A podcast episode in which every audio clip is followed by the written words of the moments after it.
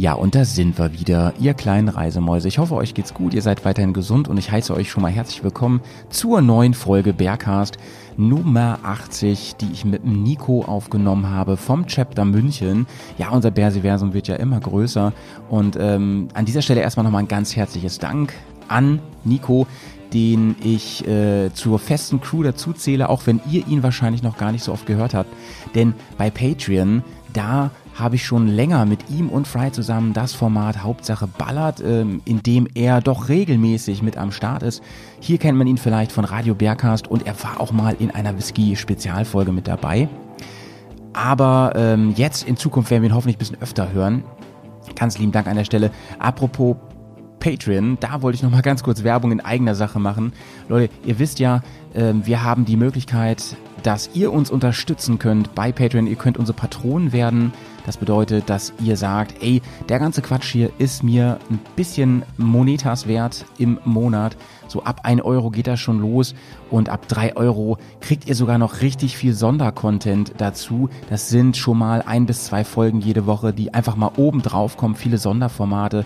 Eben das besagte Hauptsache ballert oder Howies Tagebuch oder mich fragt ja keiner wovon jetzt auch eine Folge, eine weitere Folge erschienen ist hier im normalen Feed. Die kommen übrigens nach und nach hier alle, aber hängen ein, haben einfach mal ein Delay von zwei, drei Monaten. Wenn ihr also immer fresh dabei sein wollt, ähm, dann holt ihr euch einen Account bei Patreon und kommt vor allem, und das ist das Allerfeinste, auf den Discord.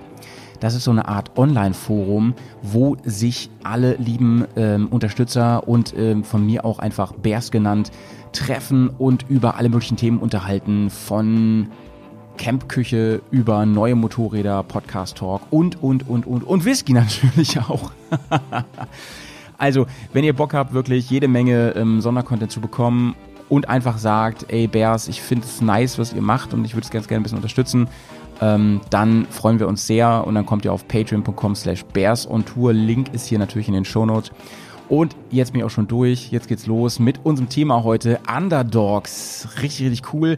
Ähm, ist so eine Art ähm, ähm Format, was wir hier so parallel rausbringen beim Bearcast. Nennt sich jetzt Top 5, in dem wir auch zukünftig über Top 5s sprechen wollen.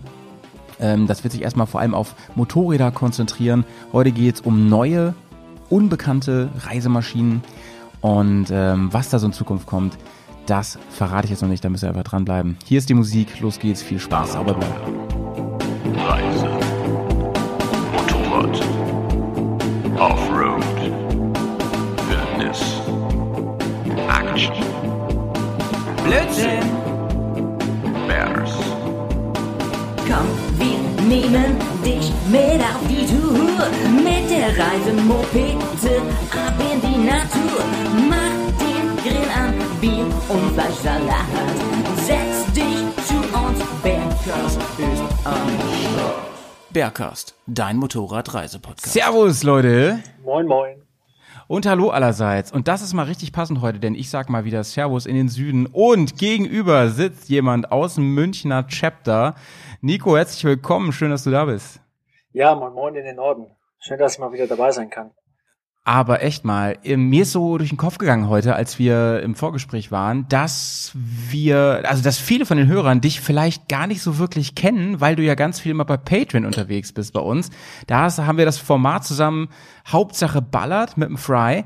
Und da warst du ja schon sehr, sehr oft. Aber ich glaube, hier warst du noch gar nicht so oft. Ne? Da muss man schon ein sehr treuer Hörer sein. Ja, bei meiner ersten, äh, bei meinem Bergcast-Einstand sozusagen, im Radio Bergcast, ich glaube Nummer drei oder Nummer vier mhm. war's. Ja. Haben wir vor fast genau einem Jahr aufgenommen. Krass, krass. Und das heißt, das heißt eben auch, dass jetzt unsere, unser Covid-Ding da draußen jetzt ein Jahr ungefähr da ist, ne? Weil wir haben ja Radio Bergcast ins Leben gerufen damals. Ja. Ähm, wir haben uns kennengelernt, Nico, eigentlich über einen Whisky, kann man sagen, oder? Deswegen passt es auch mit Hauptsache Ballard so gut. Genau, da kamen wir vor einem Jahr irgendwie drauf, dass ihr mal eine Whisky-Folge machen wolltet.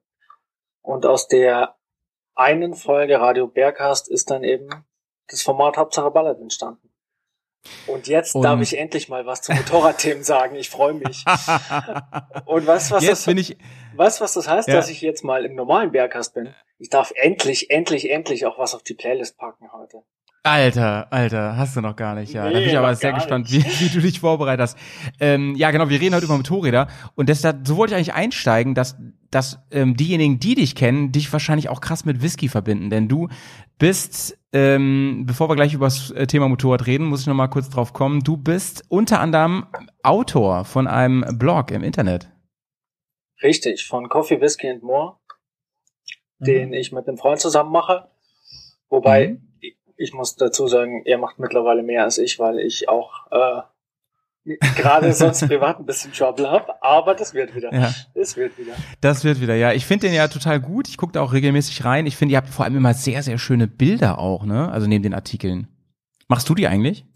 Ähm, ja, machen wir beide. Wir haben beide auch schon, äh, bevor wir mit dem Schreiben und mit dem Blog angefangen haben, viel zusammen fotografiert und ähm, Ja. so kam das eigentlich, dass wir den, den Blog auch ins Leben gerufen haben, um so verschiedene Themen zu verbinden, die Spirituosenladenschaft mit dem Hobby Fotografie. Und ähm, wir hatten lustigerweise vorher schon mal, ich glaube anderthalb, zwei Jahre vorher, mal für ein Jahr lang einen anderen Blog, der aber nicht so lief. Aber da hat sich das, Ma magst du verraten, worum es da ging? ach, das war, ähm, das war ein, ein Fotografie-Blog, aber ah, ja, okay. reine Spielerei und wir haben, wir haben gesagt, irgendwie, wenn es uns nach einem Jahr nicht mehr taugt, stampfen wir das Ding wieder Dann ein. mach mal was mit Saufen. Hallo, geht immer. Ja, zuletzt leid, leid am besten. Aber kann es sein, oder ist das mein, mein äh, subjektiver Eindruck, dass diese ganze Kaffeenummer ein bisschen in den Hintergrund geraten ist? Oder ist es nur mein Eindruck? Ja, das stimmt schon. Weil Kaffee ist so, ja, alltäglich. Ja, ja, ja. Und, ähm, und der Whisky und, und Gin und Spirituosen, das hat sich auch durchgesetzt dadurch, dass wir auch relativ schnell viele Kontakte in die Szene und zu Händlern und Herstellern und sowas auch bekommen haben, die uns ähm, manche mehr, manche weniger auch ziemlich gut versorgt haben mit Samples für Produkttests und Fläschchen und da sind wir irgendwie drauf hängen geblieben und dann mussten wir uns fokussieren. Liebe Hörer, unterm Strich heißt das, die beiden sind käuflich. Die Meinung ist nicht käuflich, aber an sich, Habt ihr, habt, ja, das wäre mal eine, eine interessante Frage, Nico. Habt ihr schon mal was zerrissen, ähm, so richtig, obwohl ihr das zugeschickt bekommen habt? Und kam da dann was? ähm, ja, also richtig Sachen zerreißen wollen wir eigentlich nicht, weil bevor wir über was schreiben, was uns überhaupt nicht taugt, da ist uns einfach die Zeit zu schade, unsere, Ja, unsere kreative Energie drauf zu, zu verschwenden. Aber berechtigte Kritik ist natürlich immer in solchen Tests drin. Und einmal haben wir auch ein Produkt äh, regelrecht zerrissen, wo wir uns aber ähm, den Whisky auch zum Probieren besorgt haben, weil er angeblich so schlecht ist. Ist das dieser, äh, wo dieses Foto entstanden ist? Genau, so genau, wie genau. So zitronenmäßig guckt? Ja, wen es interessiert, wovon ich rede, einfach mal ähm, Fujikai 10 googeln oder auf unserem Blog schauen. Und ähm, ja, der, der Whisky hat mittlerweile in der Szene den Ruf, dass sich jeder irgendwie einen Sample zum Probieren besorgen will, um zu gucken, ob er wirklich so schlecht ist. Aber wir haben auch schon mittlerweile positive Stimmen darüber bekommen und haben eine davon Aber auch als Kontrapart quasi in den Beitrag integriert. nice. So, jetzt aber ja, zum auf jeden Thema. Fall. ähm, Ja, ich pack, ich pack den Link auf jeden Fall in die Shownotes rein. ja, gerne. Ähm, be- aber nein, wir kommen immer noch nicht zum Thema, Nico, denn die wichtigste Frage habe ich noch nicht gestellt. Wie geht's dir? So allgemein. so allgemein, so die Standardantwort, ich kann mich nicht beschweren. Ich habe zwar so ein Mhm. paar kleine Baustellen gerade, aber ähm, ja, eigentlich geht's mir gut. Bist gesund, Ich deine Familie ist gesund. Gesund, Familie ist gesund. Ich Ja. äh, habe ja schönen Kontakt mit dem Bersiversum, mit dem Ja, und engsten da- Kreis ne? und das macht Und Spaß. wa was gibt's Schöneres? Was gibt's Schöneres? Auf jeden Fall. Ja, ich bin langsam Ja. Discord-süchtig. Ja, es ist äh, Äh, äh, sag- super krass. Seit ich äh, das auf ähm, dem Handy habe, ich gucke halt ständig rein. Das ist wie vor Ja. einem halben Jahr noch Instagram oder so. Ey, es geht bei, geht bei mir auch so, Nico. Ähm, vor allen Dingen, ich finde Discord so wunderbar easy einfach, ne? Also viele in der Bubble sagen ja, ja, aber dann sind immer so viele Nachrichten untereinander und so und da muss ich mal ganz viel lesen. Ja, ey, ganz ehrlich, das musst du in einem, gut laufenden Forum aber auch, ne? Um mal hinterherzukommen. So ist halt. Wir Ja, haben schon ja. Kategorien jetzt auf dem Discord und ähm, ich gucke da auch ständig rein und lese ganz viel mit. Ich habe oft ja keine Zeit gleich zu antworten, weil es irgendwie auf der Arbeit ist oder so. Aber dann abends so im Bett nehme ich mir ein Stündchen, ein halbes Stündchen, Stündchen und, und lese das alles Mhm. durch und versuche nochmal irgendwas Dummes dazu zu schreiben. Und ich finde so auch die Interaktion mit den, mit den Bildern und so ist voll nice. Und du hast eben mir geschrieben, wusstest du eigentlich, dass man auf dem Discord eine Spoiler setzen kann? Das finde ich auch mega nice. Ja, da merkt man das, also wer das nicht, da merkt man es da, dass Ja. es aus der Gamer-Ecke kommt. Ja. also wenn ich weiß, was das ist, das bedeutet, ähm, da ist dann so ein Button und erst wenn man da drauf drückt, dann sieht man, was da drunter ist. Ne? Und das können sogar Bilder sein oder oder sogar äh, irgendwelche anderen Dateien hier so so Soundfiles oder sowas. Denn darum geht's gleich auch. Aber bevor wir mit dem Thema wirklich loslegen, Frage an mich. Wie Irgendwas? geht's dir eigentlich? Ja, das ist lieb, dass du an mich denkst, Nico. Das ist sehr, sehr fein von dir. Äh, mir geht's auch so okay. Ähm, nicht nur, dass, dass die allgemeine Situation so mit draußen ist, sondern ich war, ich kränkel so ein bisschen rum. Also es ist kein Corona, das kann ich schon mal sagen. Hab mich, hab gleich einen Test gemacht. Ähm, Gerade so mit Schule soll man da immer sehr, sehr vorsichtig sein. Also generell natürlich. Und ähm, das nicht, ich- aber man- in Zeiten, auch in Zeiten von Corona kann man auch so einfach mal ein bisschen rumkränkeln, oder? Auf jeden Fall, das, das darf man sich rausnehmen. Ja, und ich dachte, falls ich im Rachen noch irgendwelche Restbakterien ähm, Bakterien habe oder Viren, dann werden die auch gleich in der Whisky Time abgetötet. Das klingt gut. Nico, ey, wir wollen gar nicht lange um heißen Brei jetzt mehr quatschen, denn ähm, es kann sein, dass das heute ein dickes Ding wird, ne? ja, ich habe mir auch schon auf eine etwas längere Folge eingestellt. Erzähl mal, Und, was wir Nico? machen. Ja, genau, wollte ich, genau. Und, und Nico, was mir noch eingefallen ist, ähm, oder so aufgefallen ist bei der Recherche für die Folge heute, es könnte sich um den Auftakt zu einem neuen Format handeln. Ich liebe ja neue Formate, wie man inzwischen weiß. Ähm, denn mir ist aufgefallen, das ist halt ein Ding, als, also ich habe auch mit Leuten gesprochen vorher, du ja anscheinend auch, die ähm, hab mir ein paar Inspirationen geholt. Und da ist mir aufgefallen, es gibt so viel, der Markt ist so groß, wenn man mal wirklich fragt und schaut. Und ähm, worüber reden wir eigentlich heute? Wir reden heute über das Thema Underdogs. Was haben wir uns dabei gedacht, Nico? Die Underdogs unter den Reisenduros. Wir vergleichen heute unsere jeweiligen persönlichen, total subjektiven Top 5 Listen der Reisenduros, die man auf dem Schirm haben sollte, die viele vielleicht gar nicht auf dem Radar haben, weil wir uns mal heute abseits vom Mainstream bewegen. Ich würde sagen, Genau. KTM Adventure Reihe schmeißen wir raus, GS schmeißen wir raus, da gibt's eh eine eigene Was? Folge. GS schmeißen wir auch raus? Tenere schmeißen wir raus. Afrika Twin bitte auch. Auf jeden Fall. Den ganzen Kram wollen wir hier nicht heute. Ähm, aber ich glaube, ein Platz von mir wird dich sehr überraschen, weil der doch relativ ähm, mainstreamig auf den ersten Blick ist, aber irgendwie unter den Mainstreamern der Underdog. Aber dazu kommen wir später. Ich bin gespannt. Lass uns loslegen. Ja, legen wir mal los. Ähm, Und ich würde sagen, du fängst an heute. Wir haben keine Reihenfolge vorher festgelegt, weil ich dann nochmal eben meine Seite öffnen kann, die ich meine für meine erste gleich brauche. Ja, wie machen wir es dann? Abwechselnd oder Ich würde sagen abwechselnd, ja genau, abwechselnd. machen wir ja. abwechselnd? Ja. Und ähm, richtig witzig wird's, wenn wir tatsächlich einen und dieselbe haben an irgendeiner Stelle. Genau. Im besten Falle haben wir natürlich zehn verschiedene Motorräder. Im schlechtesten Falle haben wir fünf. Äh, Was ich nicht Ja. glaube. Glaube ich auch nicht. Glaube ich wirklich nicht. Also weil eine wusste ich ja von dir, denn so kamst du ins Thema rein. Stimmt. Ich fange jetzt mal mit meinem Platz fünf an. Ja, bitte. Was dich vielleicht ähm, ein bisschen überraschen wird, ich habe nämlich eine 125 auf die Liste gepackt. Und zwar Mann. die ja. Malaguti Dune 125. Ach, fett. Ja, nee, die habe ich natürlich nicht auf der Liste, aber ähm, ich kenne die und ich möchte ganz gerne, dass du mal eben die vielleicht beschreibst erstmal und sagst, was ist das für ein Motorrad?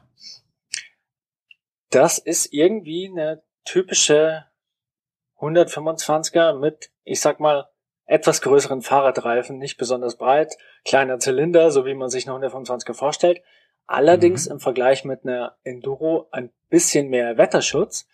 Mhm. Und da sie auch so ein bisschen in die Adventure-Schiene lanciert wird, ähm, in der Kommunikation, in den Bildern, die man online findet, ähm, habe ich sie mit reingepackt in die Reise Enduros, weil ich denke, 125er haben in der Reisewelt auch ne, ihren Platz verdient. Also natürlich, äh, Ja, ja, auf jeden Fall. Ähm, Äh, wenn man das Ding so sieht, ach so, äh, das haben wir gar nicht gesagt, Nico. Ähm, Voraussetzung war in der heutigen Folge, dass man die kaufen kann aktuell, ne? Das haben wir gar nicht gesagt. Genau, wir haben gesagt, wir nehmen Modelle, die aktuell am Markt sind, weil mit den Gebrauchten wird es dann doch erstmal zu unübersichtlich. Mhm. Und wie du schon gespoilert hast, vielleicht wird ja eine neue Serie draus. Da habe ich nämlich einen echten Sack voll Ideen, die man darauf packen könnte. Ähm, ich habe sie hier gerade vor mir, die Dune. Und ähm, natürlich typisch für eine 125er ist die jetzt äh, sowohl hubraummäßig als auch leistungsmäßig nicht überdimensioniert, ne? ja, aber wie man ja irgendwie die letzte Zeit ähm, in der in der Reisebubble auch schon gesehen hat, gerade jetzt mit dem Film über Grenzen von der Margot, die mit ihrer 125 unterwegs war, oder deiner Freundin Ja. von Pegaso Reise, es funktioniert einfach. Also man muss gar nicht schnell unterwegs sein, Ja, ja. um schöne Reisen zu erleben. Und deswegen habe ich die einfach mal stellvertretend für, ähm, für eigentlich für alle 125er reingestellt, weil ich denke, ob du jetzt eine Enduro nimmst oder 125er Naked irgendwie mit Taschen dran oder jetzt die Mhm. Reise Enduro, leistungsmäßig sind die ja irgendwie alle zwischen 10, 11 und 15 PS. Das nimmt sich alles nichts. Und am Ende Mhm. ist es persönlicher, äh, persönlicher Geschmack und die ist mir jetzt auch gestochen, die hat mir ganz gut gefallen. Und ähm, ja, ich denke mal, es gibt auch die Zielgruppe. Also entweder hast du nur jetzt den B196, die Erweiterung für den Autoführerschein und Ja. möchtest trotzdem in die Reisewelt einsteigen, dann wäre die was. Oder du suchst eben eine kleine Enduro mit ein bisschen mehr Wetterschutz. Oder die Eltern, die mit den Reiseenduros unterwegs sind, suchen für ihren Nachwuchs ein Motorrad, äh, wo er oder sie mit auf Reisen fahren kann, ohne Mhm. bei den Eltern immer als Sozius hinten drauf sitzen zu müssen. Mm, mm, mm. Oder einfach, wenn man die, die Entschleunigung sucht, entweder als Zweit-, Dritt-, Viertbike, der Trend geht ja, glaube ich, zum Drittbike.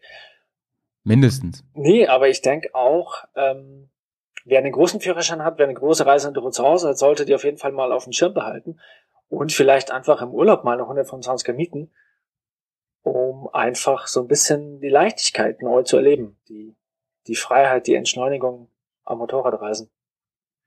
Also, ähm, ich habe mir die Daten mal eben reingeknallt, ne, von der Dune. Und was natürlich super interessant ist, neben der, ähm, also ist- klar, sie hat nicht viel Leistung, sie hat 15 PS, habe ich gelesen.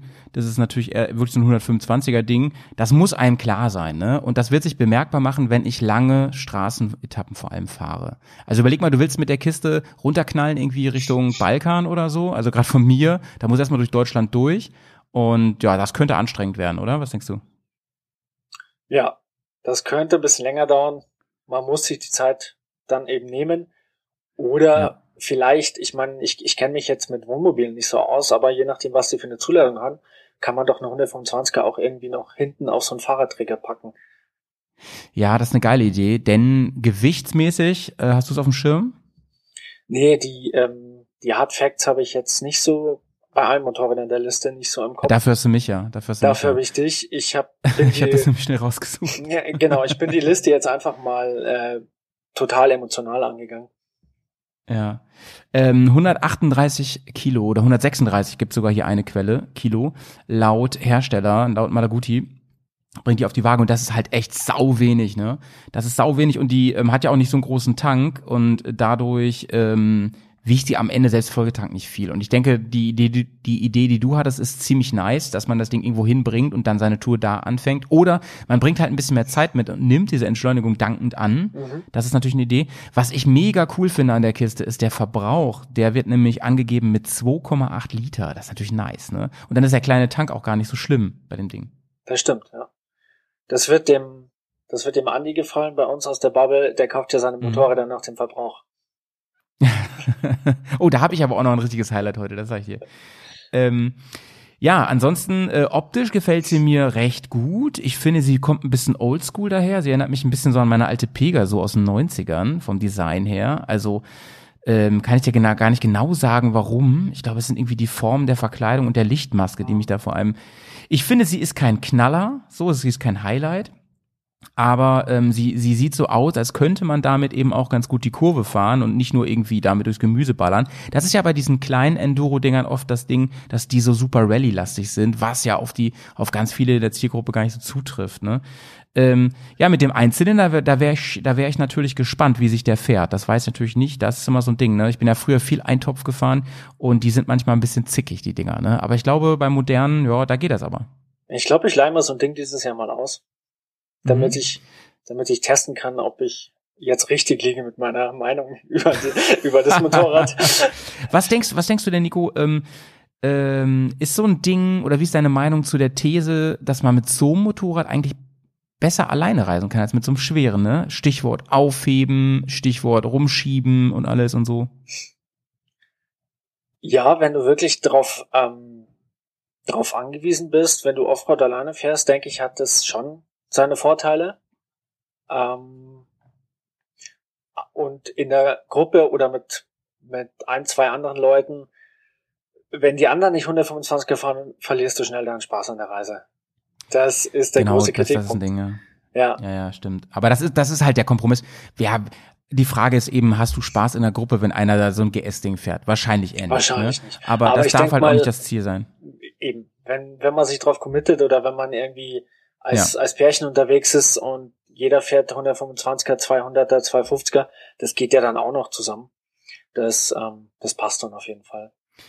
Also was ich hier gefunden habe, ist so eine Black Edition. Ähm, die scheint es aktuell noch zu geben. Die ist sogar anscheinend, weil es gerade im Angebot 100 Euro billiger. Ähm, da sind wir auch schon beim Preis. Also die gefällt mir optisch am besten. Ähm, die ist komplett schwarz mit so ein paar roten Elementen drin.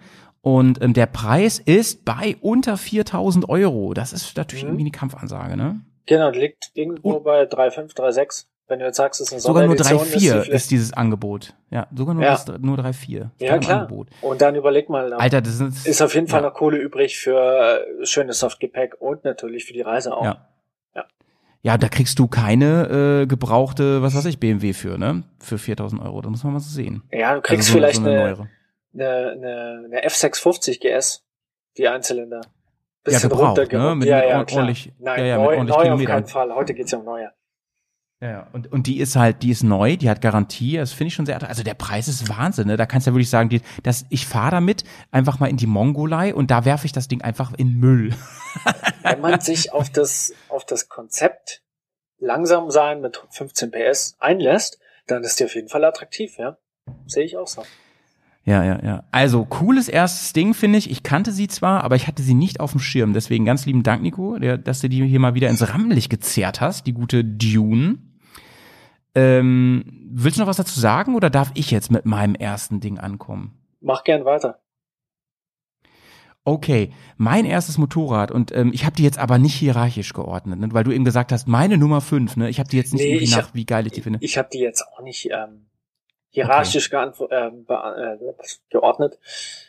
Erstmal die Zunge wieder ordnen. Aber ähm, genau, es, ich habe jetzt keine, keine Top 5 aller 1000 PS gemacht, äh, welche wirklich die geilste ist. ja, Wobei ja. aus meiner subjektiven Meinung ist Platz 1 natürlich die geilste.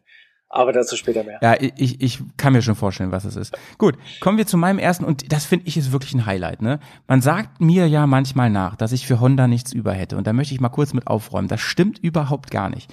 Ähm, ich halte Honda für so ziemlich das stabilste, was es auf dem Markt gibt und damit meine ich nicht gar nicht mal den Preis, sondern damit meine ich wirklich das Motorrad. Also ähm, ja, hier schön groß nach Hannover zu Chris, Christian aus unserer Bubble, der mit seiner Honda Africa Twin so viel Ärger hatte, dass er jetzt abgestoßen hat. Aber ansonsten hört man von Honda wirklich nur Gutes und die Dinger halten und halten und halten. Das Einzige, was ich Honda in einigen Fällen nachsagen würde, ist bei in, in einigen Dingen, dass ich sie manchmal ein bisschen langweilig finde, ja. Das trifft aber nicht auf das Motorrad zu, welches ich mir hier rausgesucht habe. Und zwar handelt es sich um die CR F300 Rallye. Die finde ich erstmal optisch ein Ober-Highlight. Nico, vielleicht kannst du sie dir mal kurz raussuchen. Ich habe die, genau, ja, ja, ich 300 hab die genau auf dem Schirm. Ich habe überlegt, ob ich sie auch rein tue. Ah, geil, aber hast du nicht. Habe ich nicht, habe ich nicht. Deswegen, aber ich finde Also- sie, ich finde sie auch cool. Sie hat es fast auf meine Liste geschafft. Nice, Und- weil, also hier kommt, hier kommen die Facts, Leute. Ähm, die sieht erst, erstmal sieht sie optisch, finde ich, brutal cool aus. Sie sieht nach einer richtig rassigen Rallye-Enduro aus. Sie erinnert wirklich an so eine Deckcar-Maschine. Sie hat eine ähm, sehr, sehr hochgezogene Front mit einer, ähm, von Haus aus mit einer Scheibe ähm, dran und so weiter. Das haben diese kleinen Enduros ja oft nicht. Das heißt, man hat auch einen gewissen, ja, gewisse Windabwehr auf längeren Strecken und Pisten, sag ich mal. Sie hat einen sehr hochgezogenen vorderen Kotflügel. Ähm, natürlich, die Reifendimensionen sind komplett Enduro mit 21 vorne. Und ähm, ich finde sie, ja, sie sieht wirklich aus, als käme sie direkt aus der Wüste. Oder, Nico, was sagst du? Die macht schon auf jeden Fall mehr her, als sie eigentlich ist. So mit dem, mit dem 300er. Der ist ja jetzt neu, soweit ich weiß. Bis letztes Jahr gab es den 250er. Genau. Aber genau. also optisch könnte die auch mehr sein, als sie ist, finde ich. Ja. Genau, die sieht fast schon aggressiv aus. Ne? Sie hat so eine Art Taucherbrille um die Lampen rum. Findest du nicht auch? Früher hat man zu BMW gesagt Kaldal, jetzt ist es bei Honda die Taucherbrille. nee, so äh, eher die Schwimmbrille. Das ist ja rund und bisschen enger zusammen, die, die Äuglein. Stimmt, stimmt, die Schwimmbrille, das wäre ein noch passender. Ja, sie hat so eine komische Schwimmbrille. Was die soll, weiß keiner. Ich glaube, es ist ein Designelement, aber ja, keine Ahnung. Ich muss auch Ähm, ähm, ehrlich sagen, ja? optisch finde ich die die äh, die L ist es, glaube ich, heißt sie, die Ja. die Enduro-Variante, finde ich ja optisch besser und würde mir da irgendwie Ja, eine nicht, kleine Scheibe drauf packen. Aber klar, ähm, ich, ich sehe deinen Punkt schon. Die Rallye hat ähm, einen leicht größeren Tank, soweit ich weiß. Und Genau, genau, durch kommen wir die- gleich zu den Hard Facts, Durch ja. die Heckverkleidung vielleicht auch die bessere Grundvoraussetzung für Softgepäck oder einen Kofferträger oder sonst was. Richtig. Ähm, lass uns da nochmal ganz kurz auf die äh, Malaguti eingehen. Hast du da irgendwas erfahren können Richtung Gepäck? Gibt's da Lösungen? Das sollten wir vielleicht immer ansprechen. Für eine Reisemaus. Ich habe jetzt ähm, mich so tief nicht damit beschäftigt, habe jetzt auch auf die Schnelle keine ähm, Mhm. Kofferträger und so gefunden. Ich denke aber Mhm. auch, dass du bei 15 PS mit äh, SW Motec äh, Gepäckträger und den großen Alubüchsen, die irgendwie selber alleine, weiß ich nicht, vier, fünf Kilo wiegen, keinen Spaß hättest. Also da ist Mhm, wirklich mhm. Softgepäck angesagt und das kriegst du Ja, überall ja. drauf. Eine Rolle kriegst du auf jeden Fall darauf. Auf ne? Aber ich Fall. habe mich äh, bei der CRF ähm, von Honda habe ich mich schlau gemacht. Es gibt also zum Beispiel von Motec gibt es richtige Träger für hinten. Ich Mhm. würde mich trotzdem für Softbags entscheiden. Das passt zu der Karre besser, finde ich, auch gewichtsmäßig. Denn sonst machen wir uns das Gewicht da echt kaputt, was ja mega nice ist. Kommen wir gleich zu. Ähm, es gibt aber so Träger, die auf jeden Fall auch die Softbags schön in Stellung halten, sag ich mal, ne? damit die weder an Auspuff rankommen, noch irgendwie in den Reifen oder sonst was so. Das finde ich total nice. Und ich glaube, man kann die echt gut beladen. Wenn ich da zwei Taschen ranmache und oben vielleicht sogar noch eine Rolle oder so, da kriege ich schon richtig was unter. Das ist ziemlich cool. Ähm, was mich am meisten geschockt hat, positiv an dieser Kiste ist, der Tank der Rallye ist im Vergleich zum Vorjahr, du hast es eben schon erwähnt, der hat jetzt auch mehr Kubik, ist er gewachsen auf 12,8 Liter. Und das Ding hat ja kaum Verbrauch, ne? Das heißt, ich schaffe, also 12,8 klingt jetzt erstmal nicht so viel, aber ihr dürft nicht vergessen, das ist eine 300er. Sie braucht auch nicht viel, ne? Und das heißt, ähm, Reichweiten von über 400 Kilometer sind absolut realistisch mit dem Ding. Und das ist doch mal geil, oder? Die hat ihren Platz auf der Liste auf jeden Fall verdient als Reiseenduro. Finde ich auch. Ja. Finde ich auch. Denn ähm, die von dir angesprochene L, das ist ja quasi die Nicht-Rallye-Version, die schafft nur 250 Kilometer. Das ist halt für was anderes gemacht. Ne? Deswegen finde ich, das Ja. eine, ist das eine richtige Reisemaus, diese, diese Rallye. Und wie gesagt, dieses Design holt mich ab. Ob man da jetzt wirklich ein LCD-Display braucht und so weiter, ja, das weiß ich auch nicht. Hat sie aber. Sieht auch ganz schick aus. Das finde ich eh interessant. Manchmal haben kleinere, günstigere Fahrzeuge so ein paar, so ein paar Highlights, die man Mhm. so in der gehobenen Mittelklasse äh, in der Basisausstattung vergeblich sucht. Mhm. Ja, ja, ganz krass, ne? Ja, Ja, und ähm, ansonsten ist sie echt unter dieser Verkleidung eine wirklich meines Erachtens reinrassige Enduro. Also da kannst du auf jeden Fall richtig auch Gelände-Action mitmachen. Das Ding äh, hat unfassbar viel Federweg. Ich glaube 200, ich habe irgendwo aufgeschrieben, äh, 260 Millimeter. Das ist echt viel. Ähm, von Haus aus alles, ne? Und ähm, ist mit einem guten Fahrwerk für, für ein Standardfahrwerk ausgestattet. Also das habe ich nur so in den Bewertungen gelesen. Ich bin die ja nicht gefahren, ähm, leider nicht, aber die würde mich sehr, sehr reizen, die Maschine. Ich finde die optisch gut. Wenn ich dann daran denke, dass Honda ähm, in der Regel sehr stabile Motorräder auf ähm, Räder stellt, finde ich das sehr, sehr nice. Und äh, die Schwimmbrille holt, holt mich ab. gut, ich würde mich eher darauf verlassen, dass ich sie nicht sehe, wenn ich drauf sitze. Komm, so schlimm ist es nicht. Ey. Nein, so nein, wirklich nicht. Ähm, ich habe da schon deutlich hässlichere Motorräder gesehen. Ähm, es gibt ähm, davon nochmal, aber die ist meiner Recherche nach nur in Asien, in Thailand erschienen, eine Rallye-Version, ich glaube, ich weiß nicht, ob die einen richtigen Namen noch hat, äh, doch, die Dirt Addict Edition, die hier in Deutschland leider nicht rauskommt, so, aber das könnte man sich als Inspiration nehmen, die auch noch mit Schutzteilen und so rauskommt, dann gefällt sie mir richtig gut, vorne mit dem Lampenschutz, da hat sie noch so, so eine Art, ähm, ich glaube, weiß nicht, ob es ähm, Ackerbiss ist oder ob es tatsächlich Barkbuster ist oder so, hat sie so fette Handguards und so. Also gefällt mir richtig, richtig gut. Coole Karre, goldene Federbeine vorne, ähm, richtig, richtig cool. Dann verschiedene Dekore. Ich bin ja nicht so Fan von diesem roten Honda-Dekor, ähm, auch wenn ich weiß, dass es die Hausfarben sind, aber ja. Also wird mir sehr gefallen. Preis habe ich auch rausgesucht.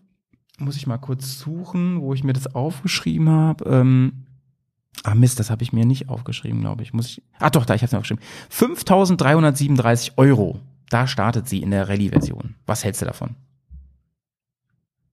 Das geht auf jeden Fall klar, würde ich sagen. Ja, voll, oder? Ja. Finde ich auch. Richtig geil. Ja. Für unter 6.000 Euro. Mhm. Digga. Mega. Ja. Also große, große Empfehlung von meiner Seite. Honda CRF 300 Rallye. Meine, wenn da schon Rallye draufsteht, was soll man dazu noch sagen, ne? Natürlich. ich würde sagen, Ja, wenn du den Ja, richtigen ja, ja. Anwendungszweck hast und sie dafür benutzt, wofür sie gedacht ist, dann auch Ja. eine klare Empfehlung von mir. Wie gesagt, sie hat es beinahe auf meine Liste geschafft. Kleiner Kontrapunkt, vielleicht hast du beim Iron Butt auf der Autobahn keinen Spaß damit. Nein, das hast du aber mit deiner Dune auch nicht, Digga. Nein, überhaupt nicht. Dafür sind die auch nicht gemacht. Ja. Du musst Nee, du natürlich recht, ein hast du Motorrad so sehen, wie es ist und für was es gemacht ist. Ja, also äh, Leistung übrigens, sie hat schon mehr als die Dune, also sie liegt so bei knapp 30 PS, aber das, ich meine, das haut dich jetzt auch nicht vom Hocker auf der Straße, da kommst du jetzt auch nicht hinter einer KTM Adventure her oder sowas, aber ähm, für die Reise, ich finde es einen geilen Kompromiss, dafür ist sie halt wirklich recht leicht. Und ähm, du wirst merken, auf meiner Liste sind viele, die halt auch echt Offroad einsatzfähig sind, ne? weil mir das persönlich sehr wichtig wäre bei den Underdogs und ich glaube, mit dem Ding kannst du echt was reißen im Gelände. Da Dann ergänzen wir uns ganz gut, weil ich habe ähm, ein paar auf der Liste, die man eher auf der Straße sehen würde. Ja, perfekt, perfekt. Eine kann ich mir schon denken. Nee, zwei sogar. naja. So, ich würde ich würd sagen, Nico, wenn du keine Frage mehr an mich hast bezüglich der Honda, dann gehen wir jetzt wirklich zu deinem nächsten Motorrad. Genau, apropos straßenorientiert, das war eine gute Überleitung. Es ist nämlich ein Motorrad, ein Reisemotorrad, was du aber auf den ersten Blick nicht in die Reiseenduro-Ecke stellen würdest, habe ich aber trotzdem mit reingenommen. Und zwar ist die Rede von der Kawasaki Aha. Versus 650. Ach krass, die wollte ich Ja. erst nehmen. Die wollte ich erst nehmen. Ich war auf der ähm, Seite von denen und da hab, ist mir die ins Auge gesprungen. Dann habe ich mir Mhm. gedacht, die ist mir zu straßenlastig. Genau, die Sehr ist witzig. ähm, natürlich durch, durch 17, 17 Zoll ist die auf jeden Fall ähm, straßenorientiert, aber ist ja von Kawasaki schon in diese Adventure oder Adventure Sports Schiene lanciert und ähm, ich würde sagen, von, vom Mhm. Einsatzzweck her reicht die auch für 90 Prozent der GS-Käufer. Ja, Straße und ab und zu Mhm. mal ein Schotterweg, das macht die auf jeden Fall auch mit. Und ich habe sie mit reingenommen, weil sie ähm, ja einerseits, ähm, wenn du gezielt nach einer Reise Enduro guckst, hat man die vielleicht gar nicht erstmal gar nicht auf dem Schirm, aber Ja. sie ist ähm, preislich auch auf jeden Fall attraktiv bei der Leistung 650 Kubik, knapp 70 PS. Da geht auf jeden Fall was vorwärts. Und Mhm. ich habe es am Anfang schon erwähnt, rein subjektive Liste. Ich habe mit dem Teil fahren gelernt. Von dem her hänge ich auch so Ach, ein bisschen an ihr. Ähm, auf jeden Ja. Fall toller Motor, tolles Motorrad. Natürlich ein bisschen äh, im Vergleich zu anderen Modellen auf der Liste oder zu deinen ähm, zu deinen kleinen Rallye-Motorrädern natürlich ähm, mit einer leicht sportlicheren Sitzposition, auch sportlicher zu bewegen. Mhm. Auf jeden Mhm. Fall auf der Straße daheim, aber für die Reise eine Überlegung wert. Also was mir sehr gefällt an der ähm, Versus ist, ähm, dass die, also sie ist nicht so teuer, hast du schon gesagt, dafür kriegt man ein ziemlich gut ausgestattetes Motorrad. Ich glaube, die kostet so ungefähr achteinhalb. Ja? Kann das sein? Ja, auf jeden Fall Ähm, kommt man auch in der Edition mit, mit Koffern, glaube ich, noch unter 10 oder um die 10.000 Euro, klar. Ja, das ist, das ist sehr, sehr nice. Und ähm, die hat doch, ich weiß nicht, ob das nur bei der neuen ist, bei der 21er oder ob das vorher auch schon war, die hat so ein ganz interessantes Konzept von Rahmen und Federung hinten. Hast du das vor Augen? Die hat doch, die Feder, Ja, die die, hat drückt die- so das- komisch auf den Rahmen. Ja, das Federbein so ein bisschen ähm, seitlich versetzt auch. Ja, ja, genau, genau, genau. Ja. Sieht irgendwie mega interessant aus. Ähm, Kurvenfahren geht damit sicherlich sehr geil. Die hat ein kleines Vorderrad, ich glaube, es ist ein 17er, bin mir nicht ganz sicher. Genau, Und- 17 Zoll. Fährt sie auf jeden Oder? Fall super agil. Ja, genau. Genau. Ähm, was mein größter Kritikpunkt, aber andere finden das, glaube ich, mega geil, ist dieser, dieser Underseat, nee, nicht Underseat, wie heißt es, Underbike-Auspuff, Under-Engine-Auspuff, ich weiß nicht, unterm Bike. Mhm. Genau, da wo der, der, der Vorschalldämpfer von der Endtopf quasi direkt unterm, unterm Bike ist. Nachteil daran ist natürlich, Mhm. dass du keinen Hauptständer anbauen kannst, soweit ich weiß. Mhm. Mhm. Mhm. Ähm, Wüsste ich auch nicht, wie das gehen soll. ja, aber wer das nicht braucht, für den ist das kein Hinderungsgrund. Genau, und das braucht natürlich auch nicht jeder. Auf jeden Fall gibt es sogar, und da kommen wir jetzt nämlich in eine andere Liga, vom Hersteller gibt es ein Koffersystem, was du dazu kaufen kannst, passend zum Bike, natürlich abschließbar dies, das. Ähm, das ist schon mal ziemlich cool und ich glaube, also meiner Erfahrung nach, wenn man so ein Bike kauft, kann man da auch immer gut handeln, wenn man die vom gleich mitkauft.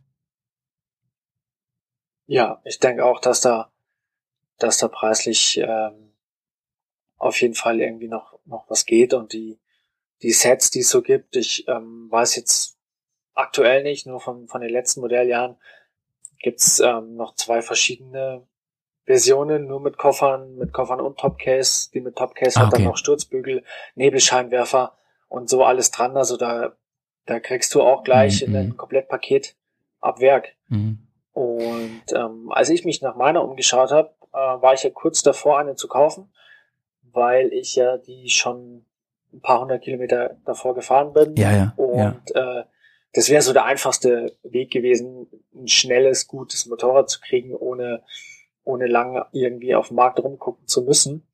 Und habe da eine gefunden, die von einem Händler gleich als äh, GV-Edition aufgebaut wurde mit äh, GV, Stutzbügel, Nebelscheinwerfer, ähm, Softgepäck und noch ein bisschen anderen Zubehör.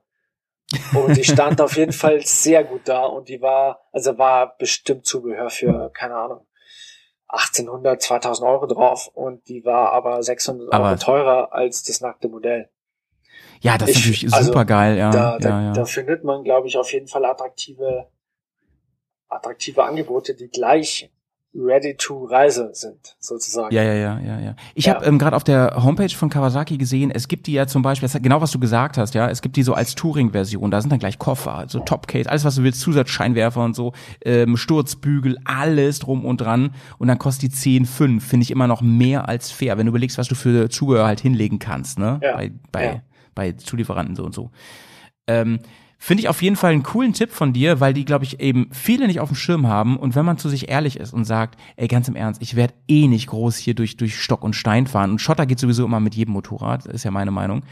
Ähm, dann ist es ein sehr, sehr geiles Motorrad. Und Kawasaki ist ja nun auch ein zuverlässiger Hersteller im Sinne von, ich glaube nicht, dass da viel mit sein wird mit dem Ding. Nee, ich habe jetzt auch noch nicht viel Negatives äh, gehört. Der Motor ist ja auch schon länger unterwegs und wird in, ja, in allen 650er Modellen verbaut, von der Ninja bis zur Vulkan und Z650, früher eher 6N und, ähm, und die Versus.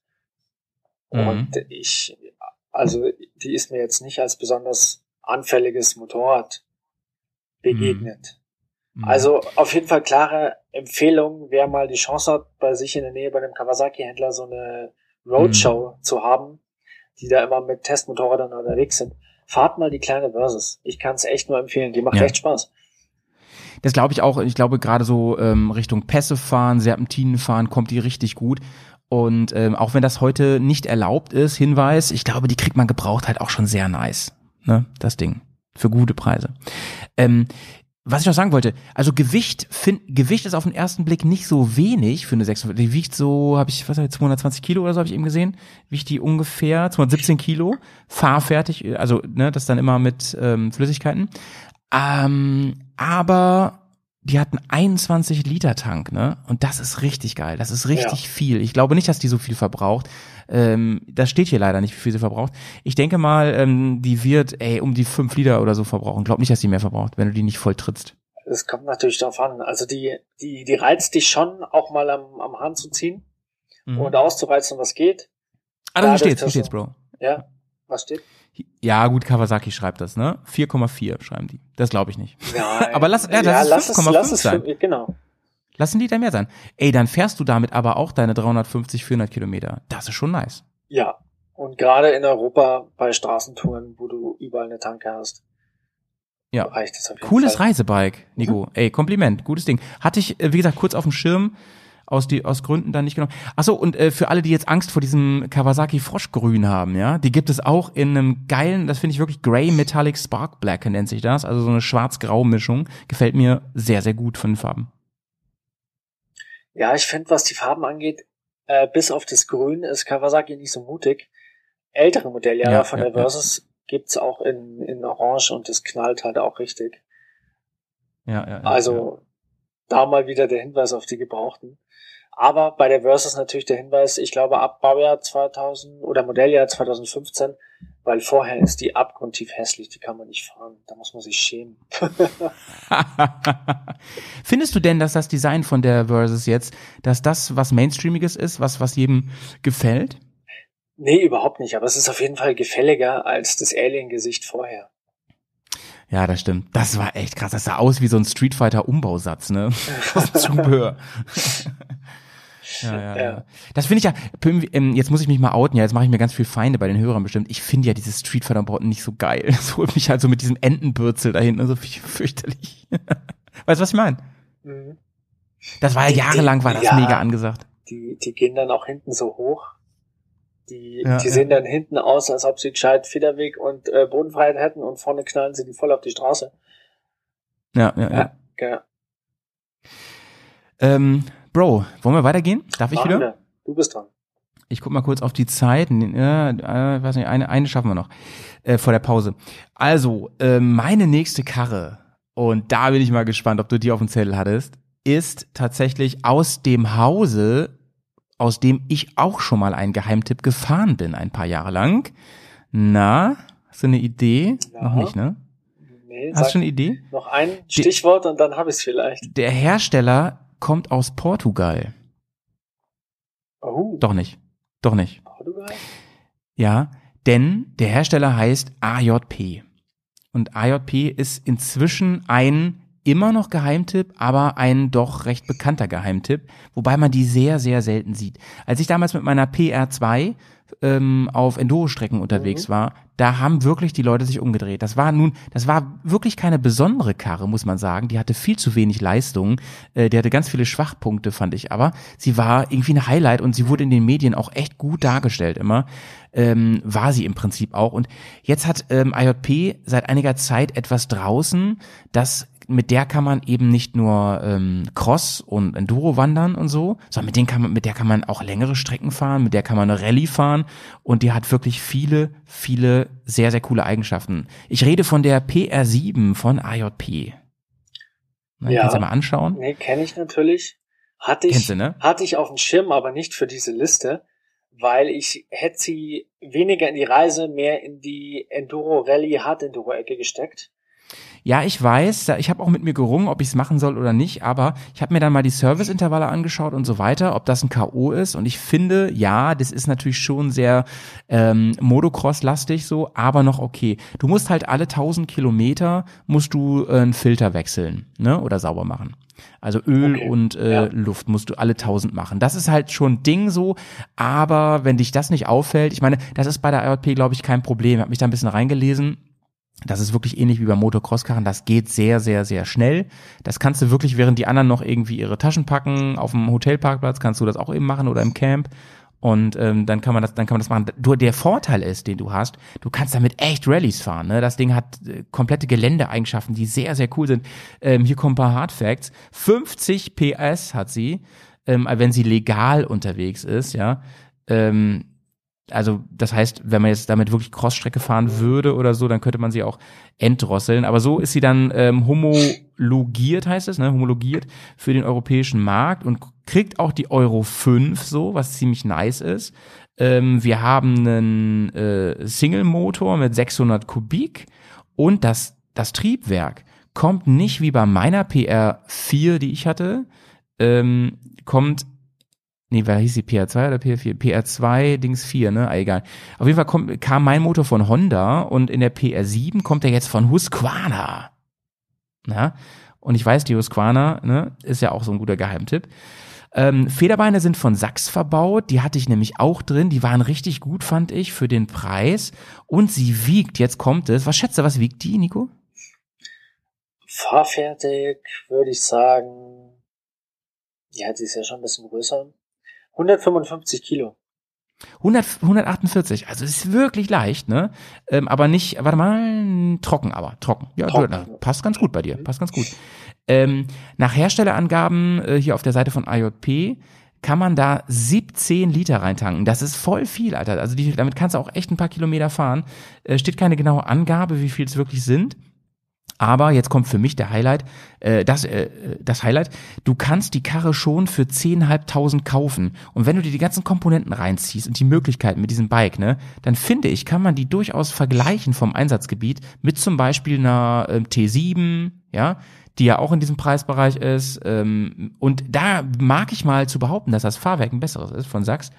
Ähm, oder eben auch vielleicht sogar mit der ähm, KTM 97. Ja, da sind die Teile vielleicht nicht die gleichen geilen und so, aber dafür sparst du auch 5000 Euro und hast eine richtige Rallye-Karre, was ziemlich, ziemlich cool ist. Es gibt von IJP ein komplettes Rallye-Set dazu noch zu kaufen, für so ein, also ein Sportkit, ne, mit allem möglichen Kram. Ich weiß aber nicht, ob das Straßen zugelassen ist für 800 Euro. Ähm, gibt so im Set zu kaufen ähm, dazu. Und ähm, ja, was gibt's, was gibt's noch zu sagen? PS habe ich gesagt.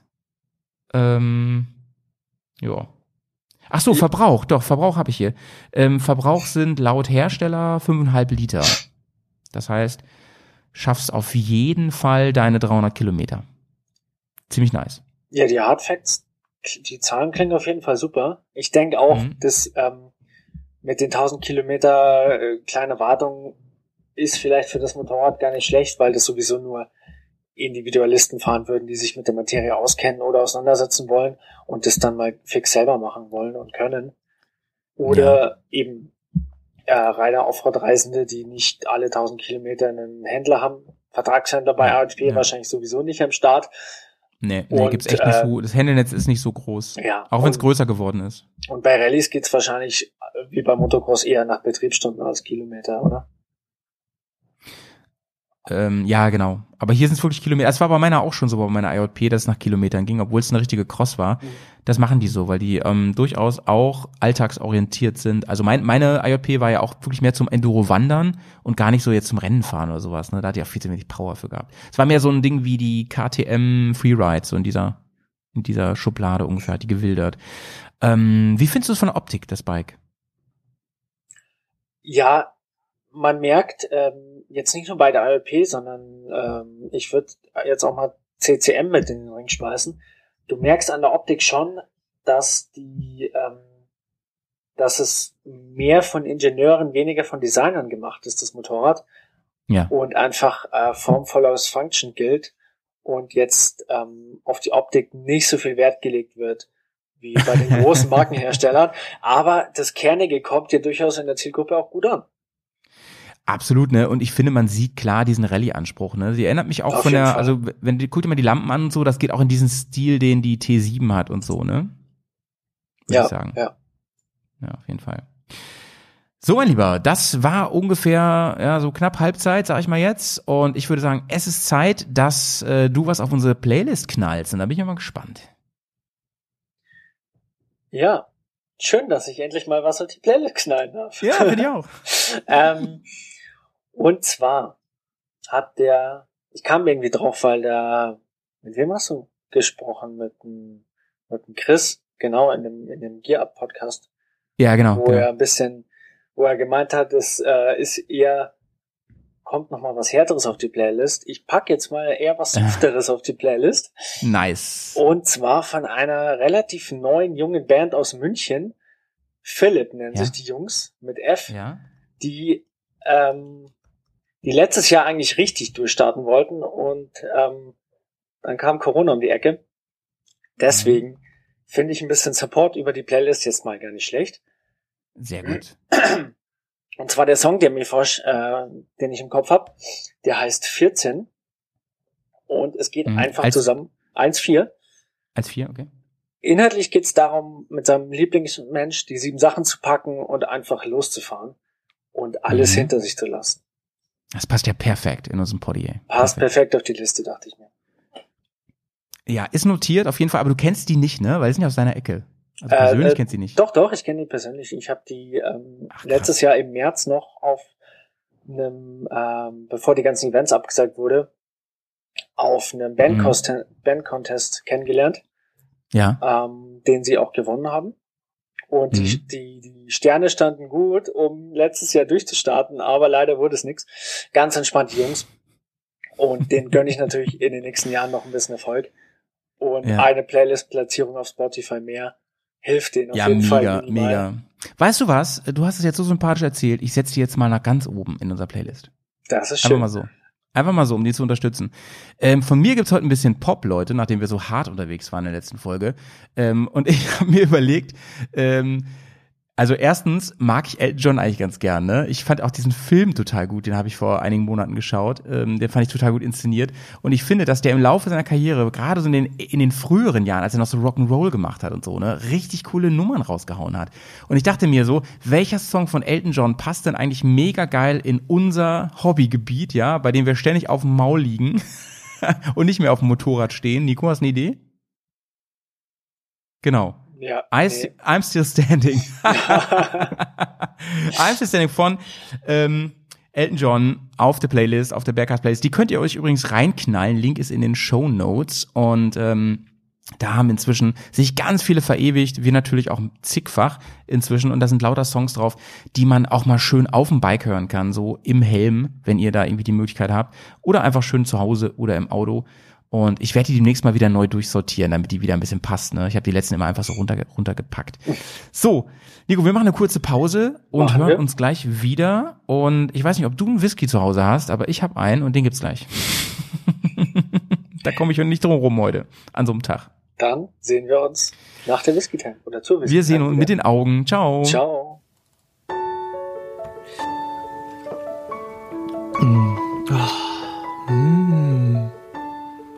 Ähm, ähm, en- en- Entschuldigung. Ent- Entschuldigung, Entschuldigung. Ähm, Sagen Sie, ähm, Ja? dürfte ich Sie kurz, kurz, kurz dürfte ich Sie stören?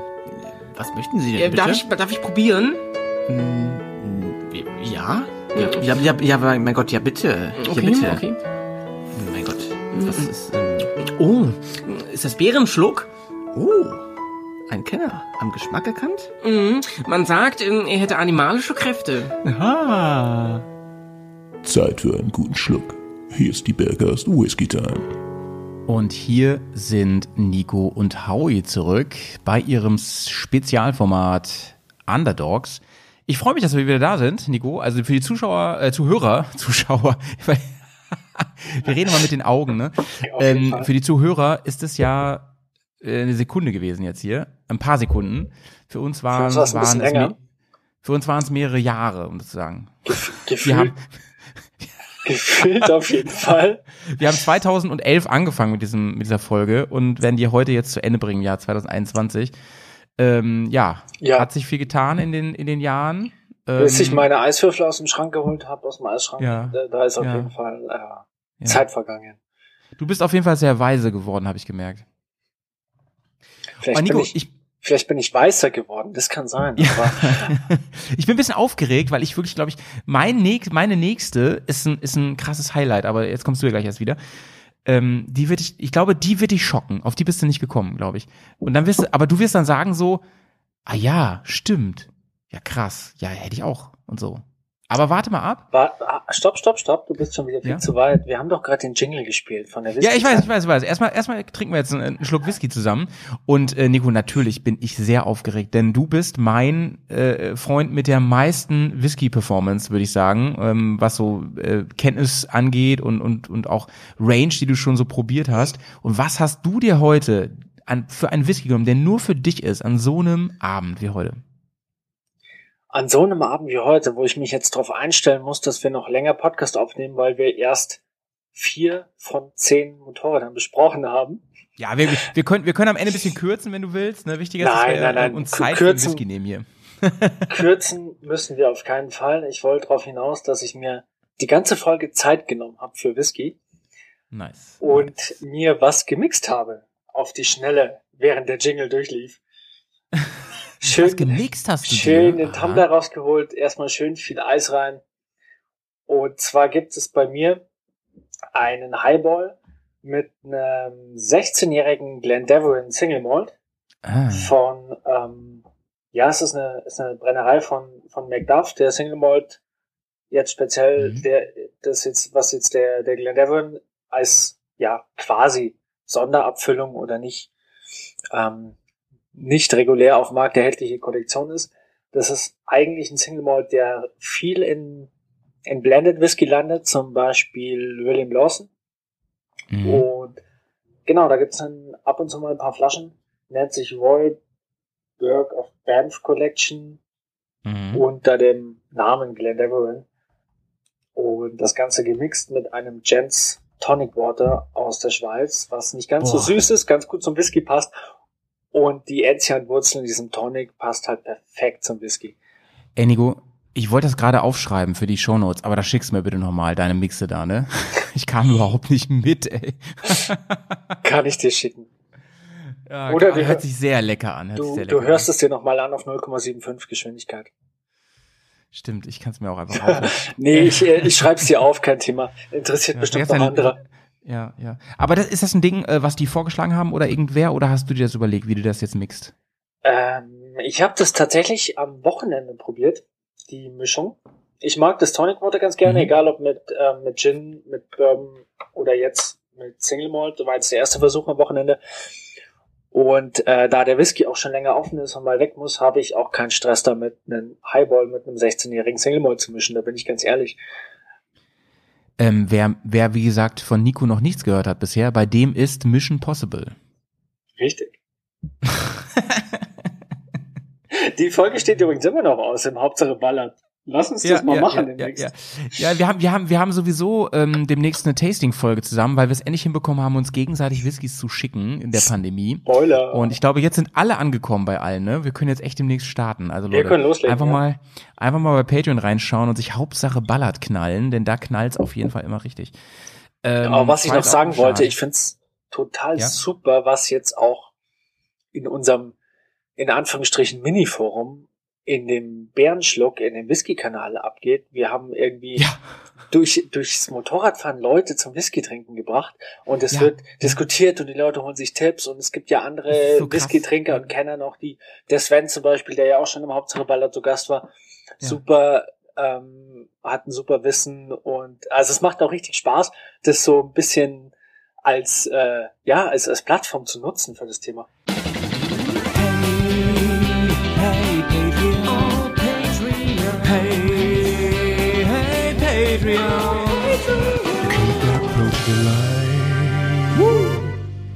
Absolut, bin ich komplett bei dir. Und das Krasse ist ja, ähm, wir haben das mit, also das wussten wir von Anfang an, dass Whisky ein Unterforum kriegen muss. Äh, Wer das nicht, achso, das haben wir jetzt noch, noch nicht nochmal erklärt. Äh, Discord, das ist so eine Art Forum, ne? Und wenn man bei uns Patrone ist, uns unterstützt, dann kann man da äh, mitdiskutieren. Bisher ist es echt so, das ist so mein Eindruck, dass diese, ich nenne, sag jetzt mal so Paywall, die man da hat, ne, dass die dazu führt, dass sich alle ein bisschen Mühe geben, auch irgendwie freundlich miteinander zu sein, weil man auch, weil es auch persönlicher ist, ne. Ähm, die meisten sind da auch mit Klarnamen oder man kennt den Klarnamen. Wir haben sogar so eine Karte, wo man sich eintragen kann, wer wo wohnt und so. Ist super offen und so, ne. Also alles kann, nichts muss und äh, macht mega Spaß und ähm, wie gesagt, alle fragen ganz höflich ähm, nach Whisky, wie sieht das aus bei dir, ganz respektvoll und so, obwohl man weiß, zum Beispiel bei dir weiß ich es ja, ich weiß es bei Sven, ihr habt echt Ahnung, ne? Und trotzdem seid ihr neugierig und so, das finde ich total cool. Ehrlich gesagt, Oder kurz gesagt, die Paywall hält die Deppen draußen. gut. Ja, bis auf Jay. Shoutouts. ähm, nee, auf jeden Fall. Und wir haben ja sogar noch ein Unterforum, da habe ich mich ja zu hinreißen lassen zum Thema 4x4, ne? Also Jeeps und so weiter. Und auch das läuft ganz gut und da bin ich total erstaunt, ne? Aber Nico, woran liegt das? Mal so wichtige Frage, ja? Woran liegt das, dass unabhängig davon, dass wir jetzt viele schon zum Saufen gebracht haben, dass ähm, Aber saufen würde ich nicht sagen. Nennen wir es genießen.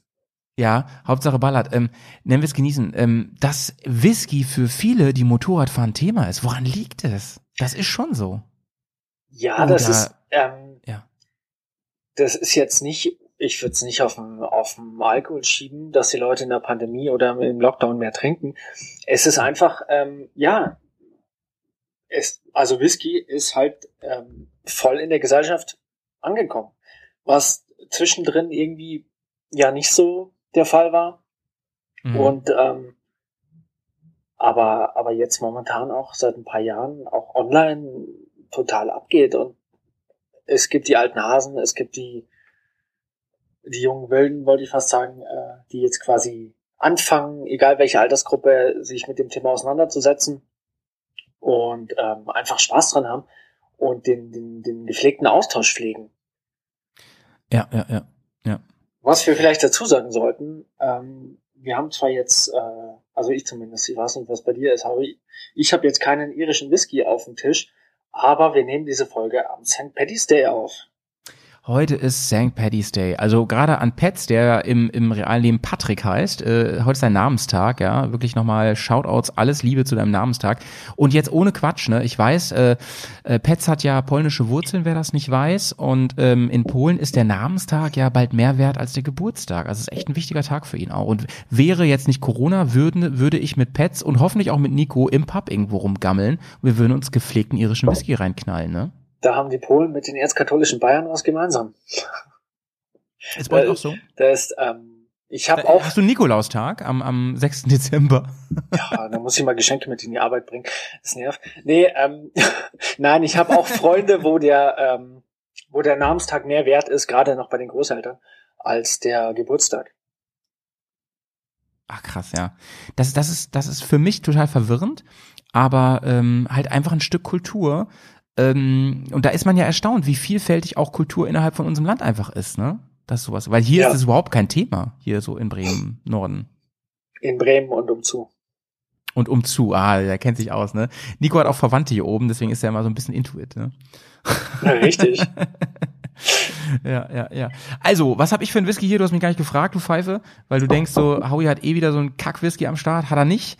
Ähm, doch, er, ich habe einen Mainstream-Whisky heute, aber den mag ich gerne. Und das ist auch ein Misch-Whisky, finde ich. Mal sehen, was du dazu sagst. Äh, ich habe einen Highland Park 12 hier. Viking Honor, ja. Und ähm, den trinke ich echt ganz gerne auch mal mit einem Schluck richtiger Cola dazu. Ja, du weißt ja, was ich von Cola halte. Wenn der, Nee, du hast, du hast gesagt, du hast zu mir gesagt, wenn das keine Cola Zero ist, dann ist das okay. Dann kann man das mal probieren, wie es sich entwickelt zusammen. ja, auf jeden Fall, Hauptsache keine Leitprodukte. Ähm, nee, aber Highland Park ist cool. Ja, Ja, ja finde ich auch. Und der ist, der ist halt nicht teuer, ähm, auch für einen Zwölfer. Und den kann man wirklich so wegschnabulieren. Äh, Nico hat mir mal erzählt, in Hauptsache Ballard kann ich hier mal erzählen, ähm, dass er locker mit, bei einem, bei einem Whiskyglas, das er wirklich interessant findet, einfach mal easy eine Dreiviertelstunde dran rumnuckelt und, und riecht auch erstmal nur und so. Das finde ich schon krass. Das, das könnte ich nicht, ey. Das ist ja so, als wenn du irgendwie, keine Ahnung, einen Hund vor einen Knochen setzt und sagst hier, nee, warte mal. nee, der Hund hat weniger, ähm, weniger Ausdauervermögen. Mhm. Der würde sofort reinbeißen. Ja, ist, ist Ja. tatsächlich so. Wenn ich, also gerade bei neuen Whiskys, wenn ich die Chance habe, dann lasse ich mich wirklich drauf ein. Ja, nice. Nice. Ähm, Nico, wir machen jetzt weiter und du bist dran. Wir sind beim Thema Underdogs, Reisemopeten, ähm, Schrägstrich Reiseenduros, die man nicht so unbedingt auf dem Schirm hat, ähm, die man aber aktuell neu kaufen kann. Das ist heute unser Thema. Es klingt irgendwie nicht mehr so sexy, wenn ich das so sage. äh, Apropos sexy. wir- Dann Ja? gehen wir nach Italien.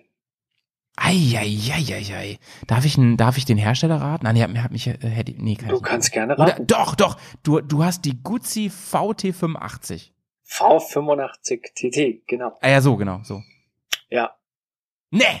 Doch, die habe ich drauf. Die habe ich Und da haben drauf. wir ein erstes Match. Da haben wir ein erstes Match, Digga. Hast du die auch drauf? ja, die habe ich auch drauf. Und da war ich mir nicht so sicher, die habe ich, da habe ich schon angesprochen, da war ich mir nicht sicher, ob die als Underdog gilt, weil die so under, also medienpräsent ist sie schon. Aber wie oft hast du die schon auf der Straße gesehen? Die gibt's ja schon eine Weile. Genau, die gibt's jetzt eine Weile. Sie ist auch ähm, in den Medien präsent, aber ich habe sie mit reingenommen, weil sie bei uns in der Reiseszene überhaupt nicht präsent ist, Ja. sondern ja. die holt halt eher die ähm, die Guzzi-Fahrer, die Retro-Maschinenfahrer, die Leute, die was Entspanntes suchen, die holt sie ab. Mhm. Aber wenn man sich mal ein bisschen, bisschen umguckt, die gibt's ja auch äh, voll ausgestattet als Travel-Version mit hoher Scheibe, Kofferset für, also ich finde einen echt sportlichen Preis. Die kostet mit dem Kofferset, Scheibe und so weiter und Unterfahrschutz als Travel-Edition äh, unter 13.000 Euro. das ist und krass, das oder? Ganze mit, ja, mit, mit, mit 85 PS, ähm, 850er Motor. Sieht mega scharf aus, finde ich. Die hat, ähm, die verbindet genau richtig so ein paar Retro-Elemente mit der Reiseenduro. Mhm, Und mhm. ähm, also wo sie richtig was hermacht, ist auf Schweizer Pässen. Da brauchst du keine 160 PS. ja. Und wenn du von, von, von St. Moritz hinter Richtung Maloja Pass fährst und eh schon so die, die schicke Schweizer Welt irgendwie auf dem, äh, im, im, durchs Visier siehst, sag ich mal, und dir kommt dann dieses mega schicke Motorrad in den ersten Kurven vom Maloja Pass entgegen. Ich finde, das passt Mhm. dahin. Das ist, Ähm, vorweg, bevor ich jetzt gleich was äh, zu der Kiste sage, wei- welche Farbe würdest du nehmen bei der? Ähm, ich habe ja eine kleine Schwäche für rote Motorräder oder Mhm. bunte Fahrzeuge generell. Mit bunt bin ich da super aufgehoben. nee, allerdings- diese Lego-Version, diese Playmobil-Version. Ja, die nicht, die nicht unbedingt, dann, dann lieber doch irgendwie die, die rote. Aber nein, Modelljahr 2021, 100-jähriges Guzzi-Jubiläum, die Centenario. Mattgrün, grau, super schönes Teil. Da gibt's ja in der Farbe die V85, die V9 und die V7. Und die schaut Mhm. richtig gut aus. Die schaue ich mir gerade mal als. Bi- Oh ja, oh mein Gott, ja, was für eine schöne Farbe. Die gefällt mir auch richtig gut. Oh, oh, oh, oh. Nice, nice, nice, nice, nice. Die gefällt mir richtig gut. Vor allem hat die ja diesen silbernen Tank und dieses, ja, dieses, das sieht so foliert aus, ne? Dieses Mhm. matte Grün, Ja. dieses matte Jägergrün. Ähm, warst du eigentlich schon fertig mit deiner, mit deinem Einstieg zur Gu Gu Gusi? Oder darf ich auch jetzt schon was sagen? Leg los. Also, was ich am allergeilsten, ich finde die Karre auch richtig cool, wirklich, ne? Ich finde, sie haben die auch, äh, also dieses Design, tut mir leid, muss ich mal unterbrechen, ey, das, das gefällt mir sehr, sehr gut. Die Kanten am Tank und so, wunderschön.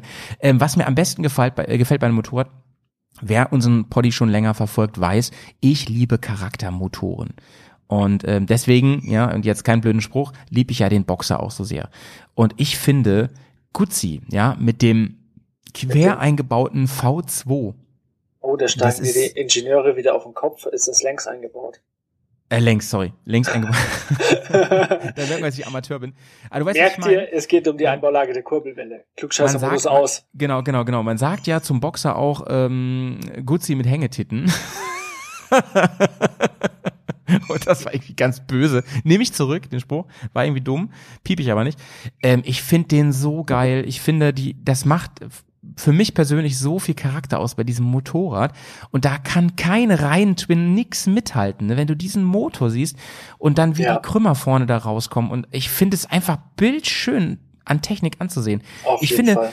dass die Kombination, also auch, auch was du gesagt hast, ähm, das Ding hat ja einen Refresh schon erfahren, ne? Also ja auch im Sinne von dem, von der äh, Centario. Ähm, das heißt, sie haben ein paar Sachen verändert an der Optik, auch meines Erachtens. Ne? Ich habe die alte jetzt hier nicht nebenstehen, aber ich glaube schon.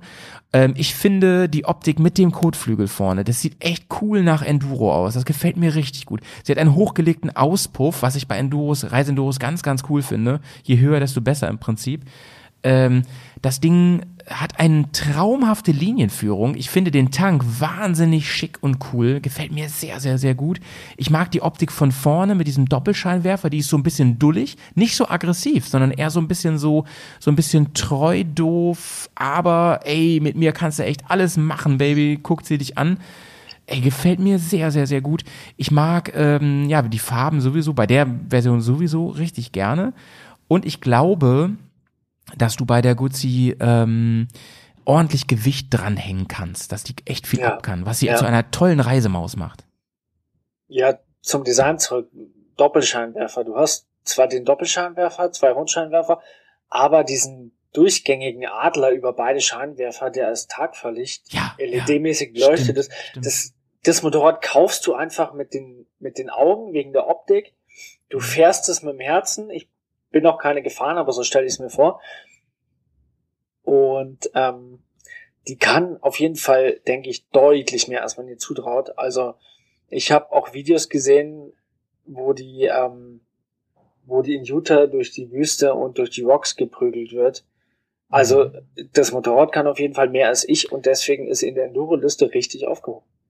Ja, auf jeden Fall. Da bin ich komplett bei dir. Unterschätzt dieses Bike nicht, auch wenn es jetzt nicht ganz leicht ist und so. Und, natürlich ist es auch, wenn man sich die Liste an unseren Mopeds heute mal anschaut, ist es natürlich jetzt schon ein Schritt nach oben ordentlich, ne? Ja. Das muss man schon sagen, ne? Ähm, und naja, du hast gesagt Leistung und so weiter. Wa- hast du es eben gesagt? Wie weit? Ja, die 70, 75 PS? F- Oder? 85 hat die. 85 PS. Ja, das 85, reicht ja auch 86. locker aus, Leute. Ja, das reicht ja locker. aus. Ja. Dazu Also- noch ordentlich Drehmoment aus den, aus den zwei Zylindern. Mhm. Ich überlege gerade, warum mir die so gut gefällt. Ich glaube, ich habe ja eh so einen Fetisch für diese Retro-Geschichte. Ne? Ich fahre ja selber auch so ein Retro-Bike. Und ich glaube, die hat einfach so viele schöne Retro-Elemente. Das holt mich krass ab. Das holt mich krass ab. Es gibt ja aus dieser ähm, V85-Linie, hast du eben schon so ein bisschen erwähnt, ähm, gibt es ja verschiedene Modelle und die finde ich alle mega schick. Ne, die, die V85, äh, ich kann mit den Namen gar nicht zurecht. Ja, es, ähm, V9 genau, heißt die, ne? Die, V9. Die, die V9 und auch die V7 hat jetzt den 850 Kubik bekommen. Leider Ja, nur mit 60 PS, was ich nicht verstehe. Hm. Aber Ja, ähm, ja. Die, genau, die haben jetzt im, im neuen Modell auch den 850er Motor. Also das scheint irgendwie der neue Standard zu sein bei Moto Guzzi. Und irgendwie, ja, auf jeden Fall super coole Marke, cooles Motorrad. Die würde ich gern öfter auf der Straße sehen. Ey, und dann hat die zu diesem geilen Grün, äh, wenn ich das richtig sehe, eine braune Sitzbank. Ne? Ich find's einfach Ja. nur Hammer. Ich find's einfach nur Hammer. Alter, ey. Und preislich hast du ja selber gesagt, wahnsinnig cool. Für unter 15.000 Euro rüstest du dieses Ding dann noch aus mit allem, was du willst. Und dann ist das Ding komplett deins so. Ja, mega. Ja, ja. Mega. Ähm, bin ich großer Fan von der Karre, kann ich jedem nur ans Herz legen und ich möchte sie, also ich habe sie schon live gesehen, natürlich auf Messen natürlich und so vielleicht mal, aber ähm, das war ganz am Anfang, in Rot habe ich sie auch mal gesehen, in Rot gibt's die, ähm, aber wenn ich die so mal sehe, ey, da bin ich ja hin und weg, da bin ich ja echt hin und weg. Mega cool. Ähm, haben wir noch ein paar Hard Facts? Hast du noch irgendwas am Start? Ähm, Gewicht hätte ich sonst noch, sowas habe ich rausgesucht. Ach, ganz ehrlich, bei dem Motorrad brauchst du keine Hard Fact. Das ist eine rein emotionale. Geschichte. Ja, ich weiß, ich weiß, aber wir bringen sie jetzt mal. Ähm, sie sind nämlich gut und äh, vollgetankt, ja, mit ABS und allem Shit drin, wiegt die unter 230 Kilo und das kann sich sehen lassen, weil sie spielt ja durchaus in dieser Liga, ja, von GS und Co. Ne? Auch wenn sie weniger Kubik hat, das ist mir schon klar, ne? Aber trotzdem, ich, ich finde, ich finde, äh, das passt. Also kein Eisenschwein, das kann man nicht Nee, sagen. ich, genau, ich würde sie so in die Liga 850 GS, wobei die ja richtig schwer ist, äh, stecken Mhm. und Mhm. 900er Tiger, T7 vielleicht auch noch, Ja, okay, okay. Mhm. ja, Reifendimensionen sind halt schon ähm, auch Touringfähig. Das heißt, man hat äh, 19, 17, glaube ich, bei der Kiste. Ja, genau, 19, 17. Das heißt, ähm, ja, wie bei der GS so, damit kann man auf wunderbar Straße fahren. Mhm. Hat, also ich, ich glaube, die, der, und deswegen habe ich sie auch auf meiner Liste, ähm, die V85 ist eine traumhafte Reisemaschine mit Offroad-Potenzial, aber vor allem auch mit Eisdielen-Charakter. Weißt du, was ich meine? ja, die ist einfach äh, für, für alles zu haben. Klar. Ja. Du kannst So damit deine man sich ja auch machen den Mann oder die Frau an seiner Seite. Sorry. Ich weiß nicht, wie es dir geht, aber ich habe so eine. Ja, du meinst deine Maschine? Und jetzt wissen wir immer noch nicht, wovon er redet. Aber gut, lassen wir so stehen. Ähm. Oh, es ist schön, dass wir auch lustig sein dürfen. Ne? Das unterscheidet uns ja auch von anderen Podcasts. Und ich finde, heute reden wir schon relativ viel faktenorientiert, oder? Finde ich. Ja. Ich versuche ab und zu mal das Herz, dem Herz ein bisschen Platz zu lassen Ja, ja, ja. und du haust dann die knallharten Facts raus. Da Ich ergänzen wir uns ganz gut. Ey, und das ist eigentlich gar nicht mein Ding, ne? Aber ähm, naja, doch, so, so halt so, so Technik-Nerd-Kram, wenn es um sowas geht, das interessiert mich natürlich mega. So, jetzt ist natürlich bei mir auch ein Platz weg. Kommen wir jetzt zu meinem Nummer vier, ist das bei mir, ne? Nummer vier. So, und jetzt schocke ich dich mal, was ich Nummer, da habe. Nummer drei wäre das bei dir. Ne, ich habe ja auch die Guzzi, die überspringen wir jetzt ja. Ja. Verstehst du? Ach so, du gehst von oben, ja, okay. Ich gehe mal von, von 5 zu 1 in der Zielweise quasi. OMG, Alter, jetzt komme ich ja gar nicht mehr mit. Ich komme jetzt zu meinem nächsten Motorrad. Hauptsache, wir haben beide noch zwei. Ja, ja, ja. Und das nächste, was ich jetzt bringe, ja, das ist ein Motorrad. Du darfst wieder ein bisschen raten am Anfang. Das ist ein Motorrad, welches eine echte Legende ist und schon ewig lange gebaut wird und trotzdem einfach viele nicht auf dem Schirm haben, wenn sie sich eine Reiseenduro in Anführungsstrichen holen wollen. Und die gibt's auch noch neu und wird ewig gebaut? Die gibt es im Jahr 2021 und zwar in einer Edition, die ich mir hier auch rausgesucht habe, die ich besonders cool finde. Es kann sein, dass du gleich sagst, oh Howie, also hier hast du ein bisschen die Regeln gebrochen und so, aber so krasse Regeln haben wir ja eigentlich gar nicht, deswegen ich, ich, ich mach mal weiter. Ähm, die Maschine, die ich mir rausgesucht habe, die wird nicht in Europa gebaut und zwar die wird im Osten gebaut. Du meinst, Okay, die, du meinst die Oral. Ich meine die Ural. Ich habe die Ural auf der Liste. Ganz genau. Denn es ist ja auch ein Motorrad und nur weil die ein Beiwagen hat, ein Gespann ist, ist sie trotzdem Motorrad, oder? Auf jeden Fall. Ja, Wer sagt denn, dass Motorräder zwei Reifen haben müssen? Ja, eben, eben. Ich, ich, ich war mir unsicher, wie du Es damit gibt ja, umgehst es jetzt, gibt ja auch Leute, die fahren auf ihrer GS einen Ersatzreifen spazieren, da hat sie auch drei. Eben. Stimmt. Auch wenn die alle ähm, Straßenkontakt haben. Die Ural, ja, wird seit Ewigkeiten ähm, gebaut und sie gibt es auch schon seit 1995, habe ich extra rechargiert, gibt es die schon in der Version Ranger. Und Ranger, ähm, also wer Ural nicht kennt, Ural, ähm, Ural-Gespanne ist, ist eine Legende, was Motorräder mit Beiwagen angeht, haben auch einen Boxermotor, ne? da holen sie mich natürlich ein bisschen ab und so und sind eigentlich ähm, früher dafür bekannt gewesen, dass sie permanent kaputt sind. Hier auch nochmal Verweis auf diesen Film, den wir zusammen geschaut haben, äh, äh, Bra- äh, 972 äh, ähm, Pannen. Breakdowns? Ähm, ja. Ja, ähm, genau, Breakdowns, wo sie, äh, indem sie ja ähm, wirklich 920 Mal stehen bleiben mit der Kiste auf ihrer Reise. Ähm, inzwischen ist das nicht mehr so. Also die neuen Ural-Gespanne und Ural-Motorräder sind nicht mehr so anfällig. Ich habe hab da ein bisschen in Foren reingelesen und so. Ähm, das sind zuverlässige Motorräder, aber sind immer noch sehr günstig zu bekommen und man kriegt ein sehr robustes Bike inzwischen, äh, was man immer noch ganz gut reparieren kann. Die Technik hält sich absolut in Grenzen und die gibt es in einer Ranger Edition, unter anderem in äh, grün-grün, also in der Jäger Edition, Camouflage und in Sand, ja, dann sieht es so aus, als würde sie krass hier gerade aus dem, äh, äh, weiß ich nicht, Konflikt kommen, aus, aus, aus dem Nahen Osten, aber sie sieht mega cool aus und kommt dann eben, wenn man die holt, gleich mit ähm, Stollenreifen, mit äh, Rammschutzbügeln, die, die heißen auch wirklich wirklich so und einem schwereren Beiwagen, ne? Also es ist wirklich super cool. Sie sind in matt lackiert in diesem Camouflage. Es gibt kein Chrom, es gibt kein Glanz. Ey, es holt mich einfach komplett ab und ähm, und man muss da nichts polieren oder so. Die ist gemacht dafür, um dreckig zu werden. Und ähm, ja, was kann man noch sagen? Ural hat einen Allradantrieb. Das heißt, ich kann wirklich auch den, äh, das Rad am Beiwagen für einen Antrieb nutzen, was super cool ist, wenn ich mich mal irgendwo festgefahren habe oder so. Die kann vorwärts und rückwärts fahren, was mega cool ist, ja. Und ähm, ja, ähm, womit, womit ist die Ural bewaffnet? Sie ist bewaffnet mit jeder Menge Bodenfreiheit. Das, übrigens, ähm, diese Allradgeschichte kann man ab und zuschalten, ja. Also, ähm, und zwar hundertprozentig. Also das heißt, es gibt kein Differential in dem Sinne, ne? Es wird angetrieben. Das ist ziemlich, ziemlich cool. Ähm, und somit habe ich immer einen, coolen ähm, ähm, gerade aus, gerade Auslauf und natürlich geile Radien, auch auf der Straße, ne? wenn ich auf engstem Raum das Ding wenden möchte. Ja, Boxermotor habe ich gesagt, ähm, 750 Kubik hat die und ähm, in der neuen Version auch einen E-Starter. Aber natürlich Ural-Style, auch ein Kickstarter, wenn zum Beispiel die Batterie mal nicht richtig will oder so. Super, super cool. Es gibt ähm, kein LCD-Display bei der Kiste. Nee, nee, natürlich typisch ähm, Ostbike gibt es ein paar Leuchtanzeigen, die sehen auch noch richtig oldschool aus. Es gibt ein Tacho und so, und aber viel mehr gibt's dann auch irgendwie nicht. Ähm, es gibt auch kein, ich meine, es gibt auch keine Tankanzeige in dem Sinne, sondern nur zurückgelegte Kilometer werden angezeigt. Und ähm, ah ja, allgemein kann man sagen, ähm, es gibt kaum Knöpfe. Es gibt vor allem so Schalter und Hebel, was ich super sympathisch finde irgendwie. Voll oldschool. Ähm, das heißt, ähm, du setzt dich auf dieses Ding drauf und denkst irgendwie, du machst eine kleine Zeitreise. Aber sie werden, wie gesagt, 2021 immer noch ähm, gebaut. So, und jetzt kommen wir nochmal zu meinem persönlichen Highlight. Du hast von Werk aus bei der Ranger ein Reserverad dabei. Das ist schon, also eigentlich jetzt vier Räder, ne, nach deiner Zählung, Nico. Und ähm, du kriegst ein komplettes ähm, Schlüsselset mit. Also damit meine ich nicht zum Anlass anmachen, sondern mit zum Reparieren. Ähm, Schraubendreher, Kombizange, alles dabei und so. Äh, Gepäckträger ist dabei. Du hast einen Suchscheinwerfer serienmäßig da drauf. Wie cool ist das bitte?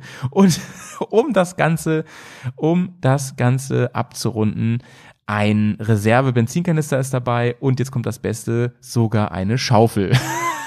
Wie geil ist das? Jetzt hast du ja die sorry. ganze Liste runtergelesen. Jetzt bist du. Darf ich mal eine doofe Frage stellen? Vielleicht weißt du da mehr. Mhm. Gab's Ural mal ohne Beiwagen? Also als Motorrad? Als, Oh, da als, müssen wir, da müssen wir jetzt Pets fragen. als Ich kenne, U? Ich kenne, also umgebaut sicherlich, aber ich kenne Ural, ja, also das mit Sicherheit so, dass Leute damit alleine rumfahren, aber ob sie ab Werk ohne Beiwagen, weiß ich nicht. Ähm, Pets wüsste das jetzt. Ich würde sagen, ich kenne, ich kenne Ural immer nur als Gespann. Hm. Ja.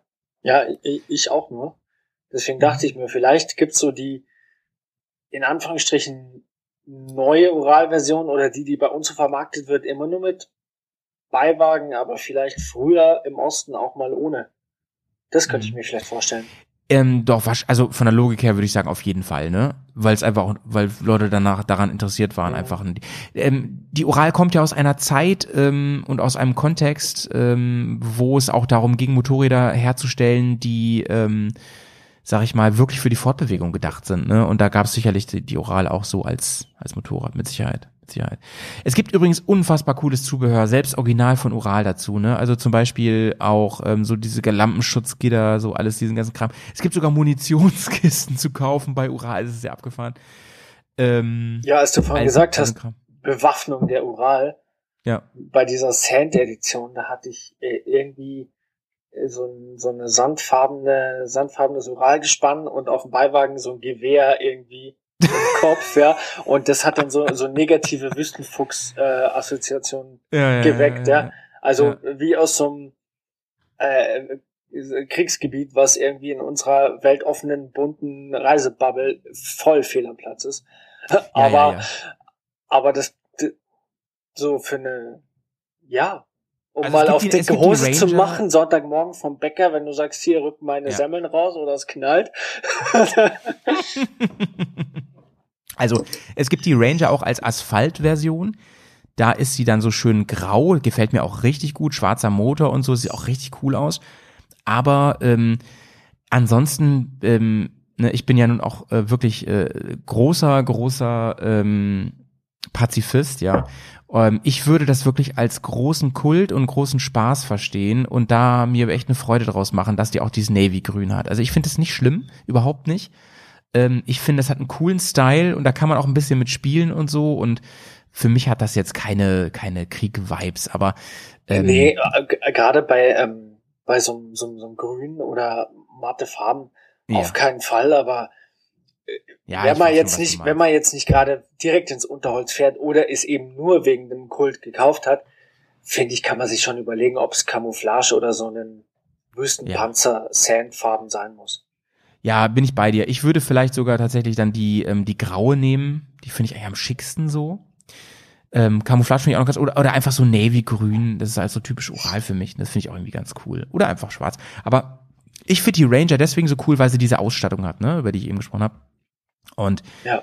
ähm, angesichts der Tatsache, dass Ural eben nicht mehr so unzuverlässig ist wie früher, ist das für mich ein großartiges Reisebike. Und über den Preis haben wir noch nicht gesprochen, Bruder. Ähm, weißt du den Preis? Ich weiß natürlich.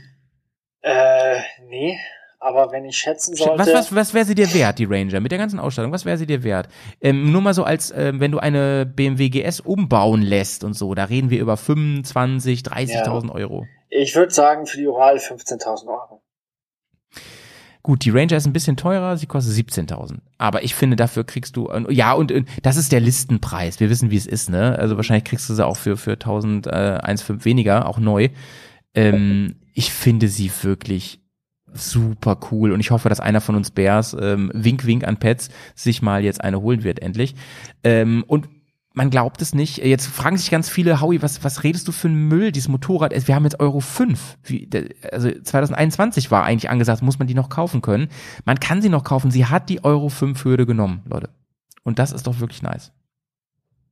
Ja. So. Das in so einem Nischenmodell, ich weiß nicht, die Verkaufszahlen werden bestimmt nicht hoch sein, aber dass da jemand so viel Herzblut reinsteckt und sagt, komm, wir wuppen das Ding jetzt, auch wenn wir im Ja. Jahr, keine Ahnung, wie viel, 500 Stück verkaufen. Ja, vor allem hier in Europa, ne? Ja. Da, ja. wo Euro 5 halt wichtig ist. Ja, stimmt. Bin ich bei dir. Ja. Siehe die, ähm, ist das, wie heißt die, Kawasaki KLR oder wie heißt die? Ich weiß nicht genau. Die jetzt so groß im, im Munde aller des Internets war, ähm, als super unfassbare, eierlegende Knittermilchsau ähm, Meinst für du, die, Reisemotorräder. meinst du die KLR 650, die es jetzt in den USA neu gibt? Ja, genau, genau. Äh, Gut, Und- die hat aber den, den Vorteil, äh, habe ich jetzt auch erst dazu gelernt, Ja. die hat ja noch den alten Motor und wurde Mhm. nur äußerlich komplett überarbeitet und äh, der Motor ist gleich geblieben und Motoren, die einmal in den USA homologiert und zugelassen waren, verlieren ihre Zulassung nicht. Deswegen Geiles Schlupfloch, Alter. Ja, deswegen äh, gab es irgendwie auch die äh, Suzuki DR650 und der DRZ400, die Supermoto und ähm, und solche Motorräder dann ewig lange, weil die sich technischer Motor nicht geändert haben und ihre Zulassung behalten haben. Das ist natürlich ein cooles Schlupfloch, ne, coole Grauzone so. Das geht bei uns natürlich nicht mehr. Bei uns hat es ja dazu gesor äh, da, dafür gesorgt, dass dann immer noch ganz viele im Dezember angemeldet wurden, bevor die neue Euronorm kam. Ähm, auf jeden Fall ist das Bike ja echt sau attraktiv, aber ich wollte damit nur sagen, die hätte es ja definitiv in unsere Listen geschafft, nehme ich an. Wer würde es äh, sie hier geben so? Und, und die Oral gibt's halt hier und ich finde, die die muss auf diese Liste. Also auf jeden Ja, Fall. ja. So, Nico, sind wir wieder bei dir. Ähm, was hast du denn hinter der Guzzi stehen? Ich habe übrigens mal fast aufs Maul gekriegt, weil ich Gusi gesagt habe. Gusi. Guzzi. äh, wir gehen wieder einen Schritt zurück, schnappen uns ein kleineres Motorrad und zwar die Honda CB500X. 48 PS, Haben wir da einen A2 Audiokommentar tauglich. für? Dafür ist der Audiokommentar. Und ich würde jetzt auch gar nicht viel Worte verlieren, weil sich der liebe Andi ganz viel Mühe gegeben hat und uns siebeneinhalb Minuten Audiokommentar dagelassen hat, warum man dieses Motorrad auch auf dem Schirm haben sollte, wenn Ja, man ja, den ja, vollständigen A-Führerschein hat. Ja, und das, und das äh, ähm, gönnen wir uns jetzt mal. Andi, ey, ganz, ganz Ziehen viel wir uns jetzt rein. in deine Richtung. Auf geht's. Hallo Howie, hallo Nikolas. Ihr hattet mich ja gebeten, dass ich äh, einen kurzen Einspieler liefere zu meinem Motorrad, zur Honda CB500X. Ähm, das möchte ich hiermit jetzt tun. Ich will jetzt nicht nochmal alle Vor- und Nachteile im Detail aufzählen. Dazu gibt es einfach zu viele und da würde diese Sprachnachricht auch einfach den Rahmen sprengen.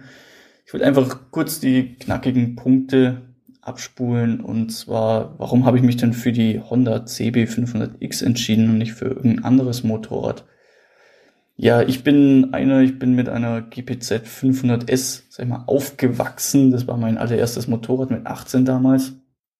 Und vielleicht auch dem Fahrzeug bedingt, äh, vielleicht auch, weil es mich interessiert, habe ich an dem Teil einfach sehr viel rumgeschraubt und habe mich da gerne auf simple und zuverlässige Technik verlassen. Und dementsprechend war mein großes Kriterium auf der Suche nach einem neueren Motorrad äh, als die gesucht äh, genannte GPZ 500S eben, dass nicht so viel Technik und äh, ich sage auch mal unnötigen Schnickschnack verbaut ist. Also mir war wichtig, das Motorrad soll ABS haben, Griffheizung und äh, das war's dann eigentlich auch schon. Also mehr habe ich überhaupt nicht gebraucht.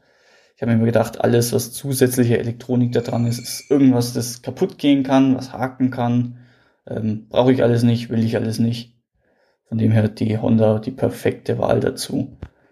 Was ein weiterer Punkt ist, sind einfach die sehr geringen Kosten von diesem Fahrzeug. Also es kostet neu. Ich habe es damals, 2019 war der Neupreis knapp unter 7000. Ich glaube, jetzt ist es sogar ein bisschen drüber. Ich habe die damals äh, sogar noch gebraucht als, sag ich mal, Vorführfahrzeug von einem Tourenfahrer-Reporter abgekauft. Ähm, dadurch bekam ich sie noch mal ein bisschen günstiger und mit genau den Sachen, die ich dran haben wollte, also ähm, Griffheizung eben. Weiterer Punkt ist noch äh, der wirklich, wirklich in meinen Augen sehr geringe Verbrauch. Mein vorheriges Motorrad hat, war sehr durstig, sagen wir es mal so. Ähm, mit der Honda CB500X schaffe ich jetzt Verbrauch, äh, Reichweiten von 400 Kilometer aufwärts ist da überhaupt keine Frage mehr. Das geht auf jeden Fall. Ja, warum sollte man dieses Motorrad auch, wenn man einen, in meinem Fall jetzt einen offenen A-Klasse Führerschein hat, also sag ich mal No Limit fahren dürfte, warum sollte man sich trotzdem für ein auf 48 PS beschränktes Motorrad wie die CB500X entscheiden? Ja, in meinen Augen ähm, ist die CB500X einfach das perfekte Bike für Ein- und Wiederaufsteiger, ähm, die dabei nicht extrem viel Leistung brauchen. Also 48 PS, vollkommen ausreichend, um auch mal flotter auf der Landstraße zu überhöhlen, überholen. Das ist gar kein Thema, das geht da perfekt. Was natürlich nicht mehr geht mit 48 PS und vielleicht dazu noch viel Gepäck hinten drauf ist, auf irgendwelchen Pässen bergauf dann in äh, sagen wir, knappen Stellen zu überholen. Das kann man damit natürlich vergessen. Aber das war nie mein Anwendungsgebiet und von dem her bin ich wirklich glücklich mit der Maschine. Und auch mit offenem Schein, sag ich mal, ist es mir überhaupt nicht peinlich mit der Maschine, weil sie wirkt einfach auch viel größer als 500 Kubikzentimeter. Jetzt äh, nicht mal so sehr vom Fahrgefühl, also von weiß nicht, die, die PS, die man spürt, sage ich mal, sondern einfach von, von der kompletten Optik des Fahrzeugs. Wenn man drauf sitzt oder daneben steht, dann sieht es eher aus äh, wie, sag ich mal, wie eine Triumph mit einem 800 Kubik Motor. Da muss man äh, sich nicht für schämen, wenn man, sag ich mal, mit einem nur 500 Kubik Motorrad kommt. Ist auch überhaupt kein Problem, äh, habe ich schon selber mehrfach getestet, auf dem Motorrad Gepäck für vier Wochen Campingurlaub unterzubringen. Gar kein Thema. Das Motorrad hat aber natürlich auch ein paar Grenzen, wo die halt nun mal gesetzt sind. Und das ist nun mal die, der große Nachteil. Die Bodenfreiheit und die Federwege sind beides wirklich eher gering. Ich kann damit leben. Ich fahre jetzt nicht hardcore im Offroad-Bereich. Ich fahre so meine Feldwege, gerne noch mal ein bisschen flotter, ein bisschen Gelände, ja. Und äh, ich sag mal, was die Bodenfreiheit nicht weg kann, da denke ich mir immer, ich habe einen kräftigen Motorschutz unten dran. Da stört es mich nicht, wenn der Kratzer reinkommt. Ein weiterer Nachteil oder ein Limit, das ihr vermutlich auch nicht so auf dem Schirm habt, das nämlich erst nach dem Kauf wirklich auffällt, ist, sind die Reifendimensionen. Ich habe mir das Motorrad damals gekauft ähm, und wollte dann relativ bald auch äh, Offroad-Reifen draufziehen, also irgendwas grobstolliges. Und da habe ich sehr schnell bemerkt, mit den Reifendimensionen, die in den Fahrzeugpapieren eingetragen sind, kriegt man da äh, hat man nur eine sehr geringe Auswahlmöglichkeit. Und zwar ist es so, der vordere Reifen mit 19 Zoll ist äh, gar nicht so sehr das Problem, sondern eher der hintere und zwar stehen da im Fahrzeugschein die Reifendimensionen 160, 60, R17.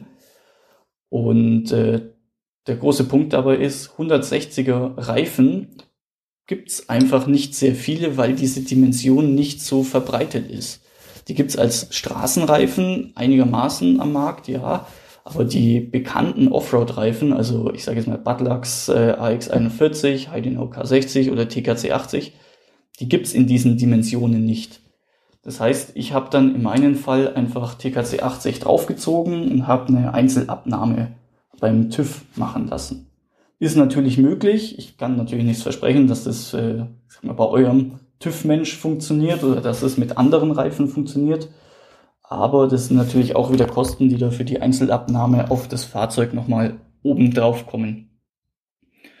Ja, zusammenfassend, äh, das Motorrad in meinen Augen perfekt, sowohl auf Straße als auch im Gelände, solange es nicht äh, zu extrem wird. Im Gelände eben. Weil da ist dann doch einfach äh, ein Limit gesetzt und da rentiert es sich auch nicht, beziehungsweise es ist auch nicht möglich, da jetzt noch mit Unsummen die Geländegängigkeit herzustellen. Das rentiert sich dann einfach nicht. Da kann man sich für dasselbe Geld dann auch einfach, sag mal, was Gebrauchtes, Teureres wie auch immer kaufen, kommt äh, mit mehr äh, Offroad-Komfort beim selben Geld raus. Ja, man kann jetzt natürlich aber viel erzählen, welches Motorrad denn toll ist und welches äh, nicht so toll ist und äh, jeder muss sich dann natürlich selber Gedanken machen, was einem persönlich wichtig ist. Und äh, selbst wenn man sich die Gedanken dann gemacht hat, sollte man sich trotzdem auf das eine oder andere Motorrad dann draufsetzen und dann auch mal eine Probefahrt damit machen, weil was dem einen gefällt oder taugt, äh, kann dem anderen natürlich überhaupt nicht zusagen. Und äh, da hilft einfach nur draufsetzen, ausprobieren und äh, sich selber seine Meinung dazu bilden. Ja, dann, ich wünsche euch dann noch eine schöne Folge. Fahrt vorsichtig und denkt dran, die schwarz gummierte Seite vom Motorrad muss immer nach unten zeigen. Haut's rein. Ciao.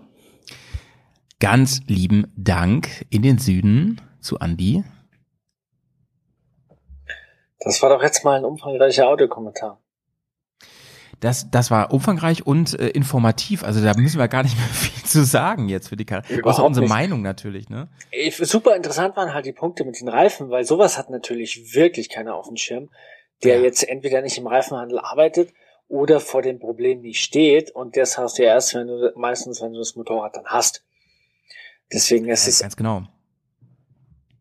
Ja Ähm, se- Sehe ich wie du und ähm, ich finde, also witzigerweise hatte ich die auch auf dem Schirm. Ich hatte die sogar am Anfang auf meiner Liste, ne? als ich recherchiert habe, hatte ich die kurze Zeit in meinen Top 5 so und habe sie dann wieder gestrichen, weil ich die ja an, anderen Motorrädern weichen musste quasi. Mhm. Ähm, weil ich find, weil ich die auch vom Preis-Leistung her super interessant finde und aus dem Honda-Argument, was ich eben schon gebracht habe. Ja. Ich glaube, das ist ein sehr zuverlässiges Motorrad. Das macht einfach auch Spaß zu fahren. Das ist bestimmt gut abgestimmt. Ähm, mein Freund Kugo sagt immer, im Gegensatz zu anderen Motorradherstellern, ähm, Honda braucht manchmal ein bisschen länger, bis was kommt und so, aber wenn es dann kommt, dann ist das Ding fertig und reift nicht mehr beim Kunden. Das fasst es, glaube ich, ganz gut zusammen. Ja. Wobei die ja auch schon ein bisschen, ähm, bisschen nachgereift ist. Die CB500X hat ja erst seit dem Modelljahr 2019 19 Zoll Vorderrad, wo sie auch optisch ein bisschen Ja. nachgeschärft wurde. Und seitdem würde ich sie trotz Gussrad, ähm, würde ich sie seit Baujahr 2019 in die Reiseenduro-Ecke stecken. Ja, ähm, ja, auch ja. wenn wir ge gehört haben, dass, dies, dass das Reifenargument natürlich da ist. Aber die kann bestimmt eben, so wie der Andi gesagt hat, mehr als das, ähm, als der Vorgänger mit 17 Zoll Vorderreifen. Mhm. Und ähm, das ist auf jeden Fall auch äh, ja schön zu hören, wie er das gesagt hat, ähm, dass ihn der vergleichsweise geringe Federweg nicht gestört hat beim Offroadfahren, weil für alles andere hat er einen Unterverschutz. Ja, ja, ja. Das ähm, freut mich natürlich zu hören, Meinung. weil ich auch nicht so viel Federweg habe. Das ist auch meine Meinung, ey. Also ich meine, äh, Federweg ist zweitrangig, guter Unterbodenschutz ist das Allerwichtigste. Ähm, ja, ich finde den Preis super attraktiv. Die kostet ja äh, 7000, also äh, mit Überführung Ja, knapp, steht hier genau, gute sieben. 7000. Ne? Ähm, es gibt, äh, du würdest dann natürlich die rote nehmen. Ähm, ich würde diese schwarze nehmen. Die gefällt mir wiederum viel besser mit roten Elementen. Scheint ja mal mit angesagt zu sein, ne? Die Farbe schwarz mit roten Elementen. Ja, ich gefällt weiß, an, sehr- dem- sehr an dem. Rot komme ich irgendwie nicht vorbei. Was mich, was mich, ähm, ähm, was mich sehr, ähm, sehr reizt, ist der Benzinverbrauch. Der ist für mich auch Honda-mäßig gering. Ähm, 3,6 Liter laut Hersteller. Ne, rechne ein bisschen was drauf, so in real, aber Aber Das ist minimal, was du draufrechnen musst. Also 3,8, 3,9. Auch ist im, Wahnsinn, in der letzten Wahnsinn. Online-Bärenhöhle hat der Andi ja gemeint, der kann die unter 4 Liter fahren. Und Stimmt, das ist auf jeden gesagt, Fall, ja, auf ja. jeden Fall ein Argument. Also ich, ich kann es verstehen, dass Andy sagt, ähm, für mich ist das ein, ein Underdog, denn für mich ist er das definitiv auch. Wirklich cool. Ähm, mich, mich ärgert gerade fast schon, dass ich sie wieder runtergenommen habe von meiner Liste, weil es ist ein cooler. Klar, diese Offroad-Geschichte wäre für mich wahrscheinlich ein No-Go, aber ähm, wenn man für sich entscheidet, ähm, das ist für mich echt zweitrangig und so. Schotter geht immer, sage ich ja immer, und ähm, mit der Kiste, da könnt ihr auch locker ähm, Gewicht dranhängen, Stichwort Reisetauglichkeit. Ja. Die springt morgens immer an, da geht man echt von aus bei Honda. Und ja, also von der, von, vom Style und so ist ja so ein bisschen wie die Versus, ne, von Kawasaki. Nur nicht so exzentrisch, würde ich sagen. Ja, die Versus macht mehr auf Sportler und die Honda optisch mehr auf Reiseenduro. Stimmt, genau. Also trifft das, ist gut. dann Ja. natürlich Geschmackssache. Wirklich, wie wir jetzt gehört haben, man muss sich wirklich auf die Motorräder draufsetzen, gucken, ob es einem auch Ja. taugt. Im besten Falle natürlich äh, vorm Kauf Probe fahren.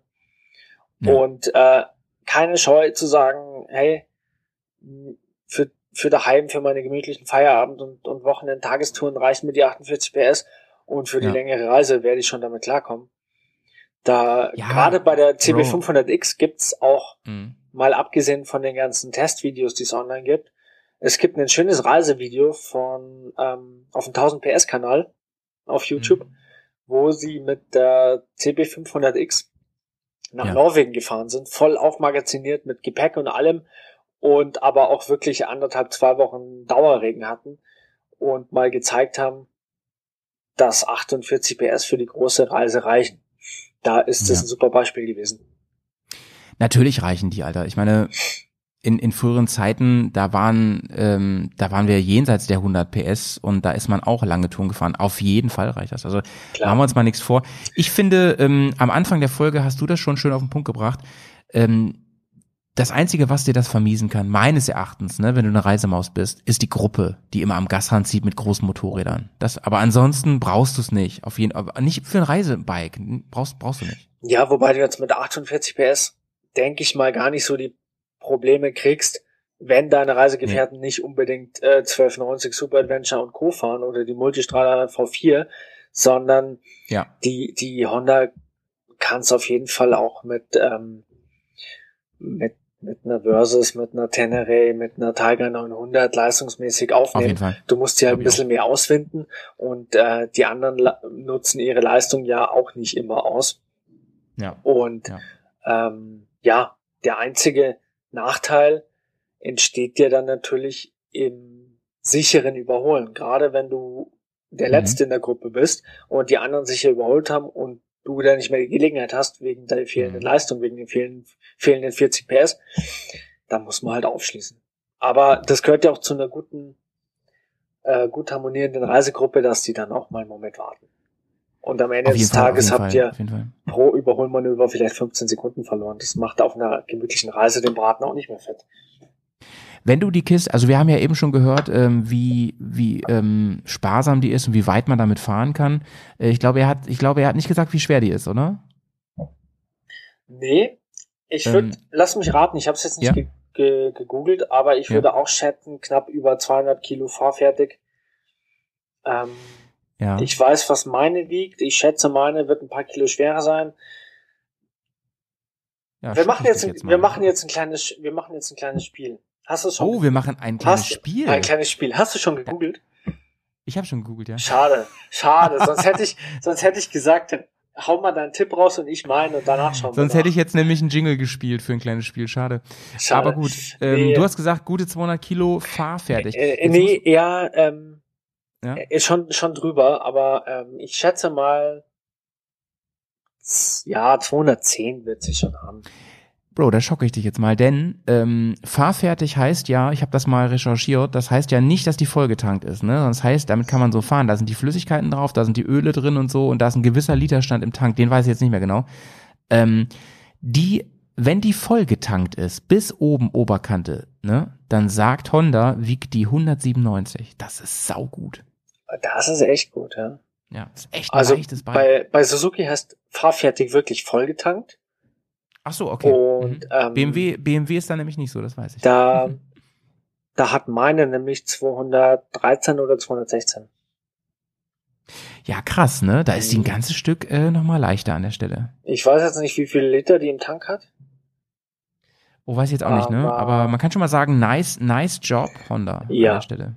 Ja, das unter 200 Kilo Argument gerade Oh. irgendwie, ja, das zieht ja auch irgendwie. Wie viel Liter hast denn du im Tank?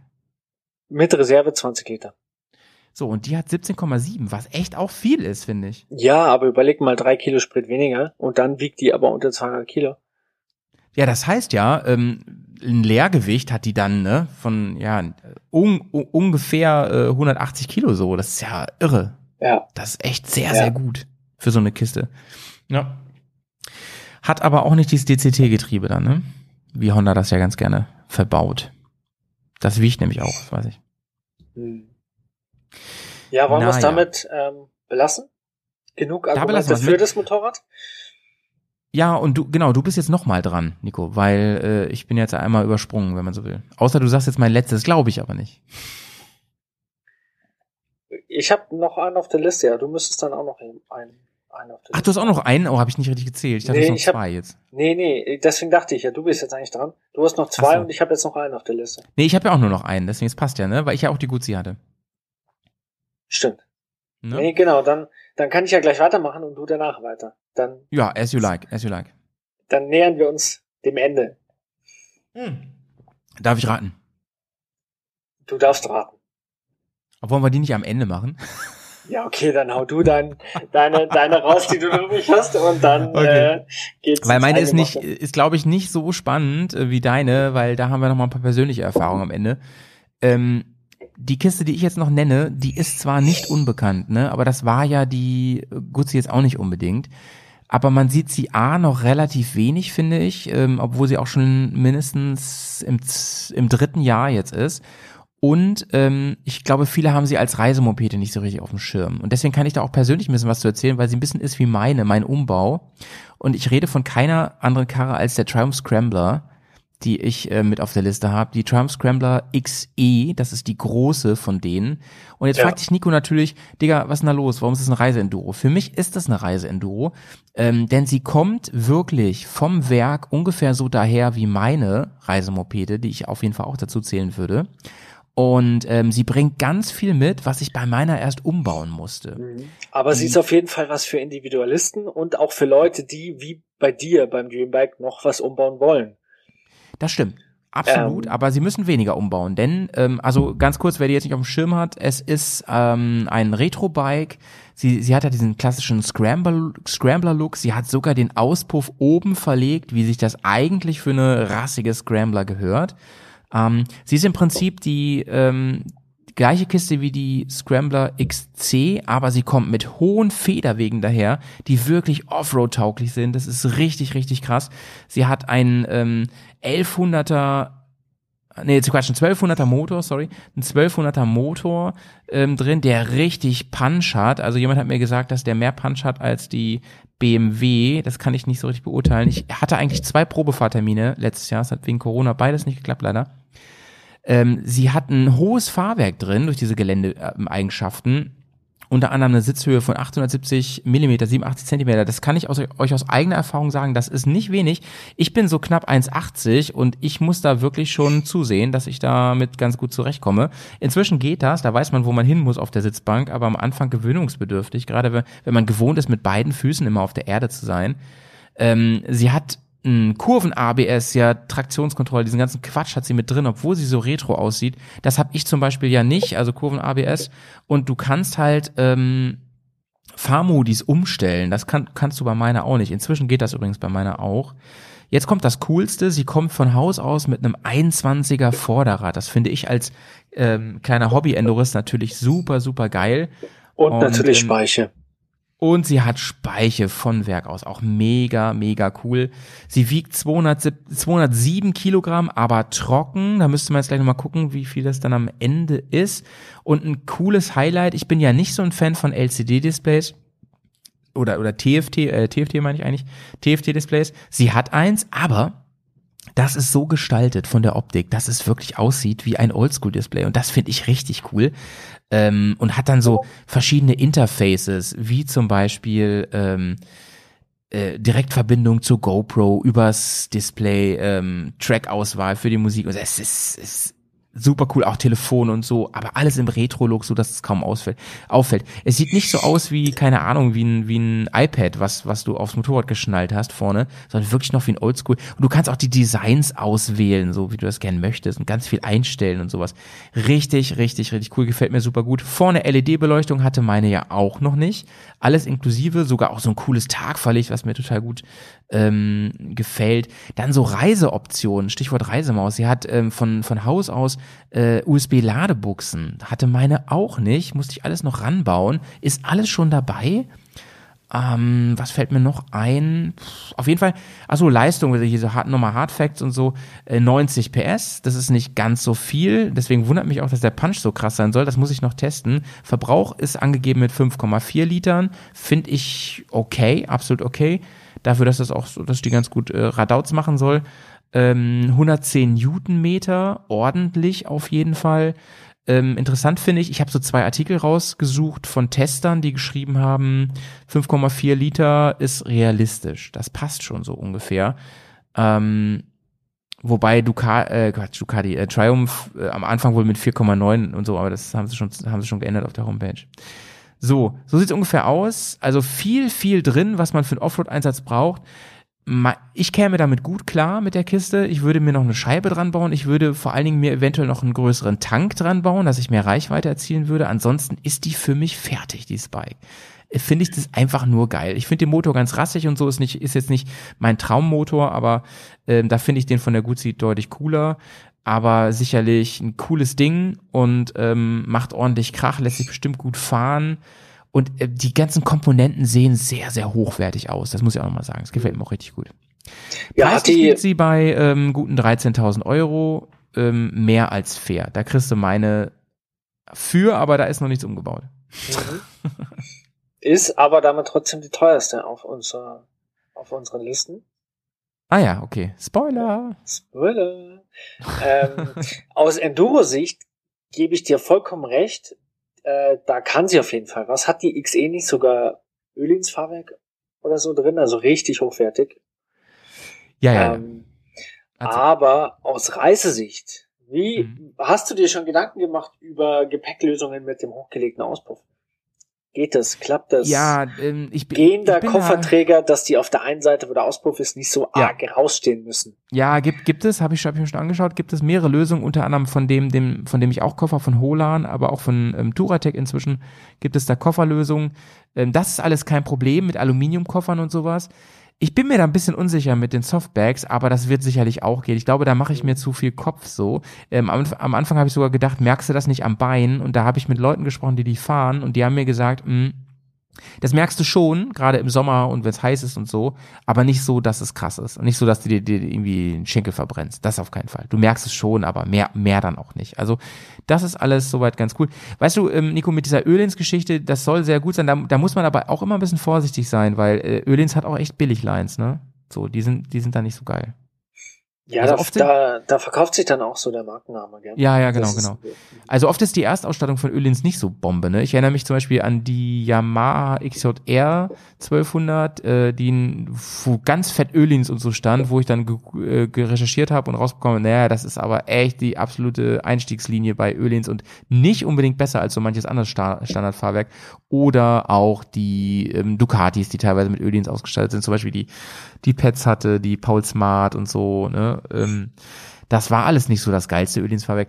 Aber trotzdem bin ich bei dir. Hier das Fahrwerk soll Bombe sein für ein, für ein Standardfahrwerk sowieso. Ja.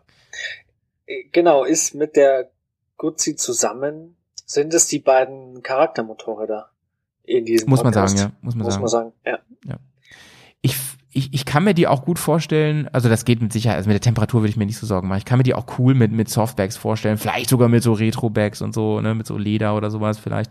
Auf jeden Fall kann man die tourentauglich machen. Da gibt's auch Sturzbügelprogramme für inzwischen für viel Geld zu, für zu kaufen und sowas. Ähm, und ja, und wie man bei dir gesehen hat, ähm, es muss nicht immer die Riesenverkleidung sein. genau, Ja, genau. Kleine, ordentliche Scheibe reicht auch. Ja, absolut. Es, es hängt viel mehr von der Kombination von Fahrerhöhe, von ähm, Winddiffusion, also von, wie, wie, der, wie, die, wie der Wind abzieht, von deinem Helm und von solchen Sachen hängt es ab. Es gibt ja genug Leute, die sagen, ich fahre ohne Scheibe, weil ich damit besser klarkomme, was die Verwirbelung angeht.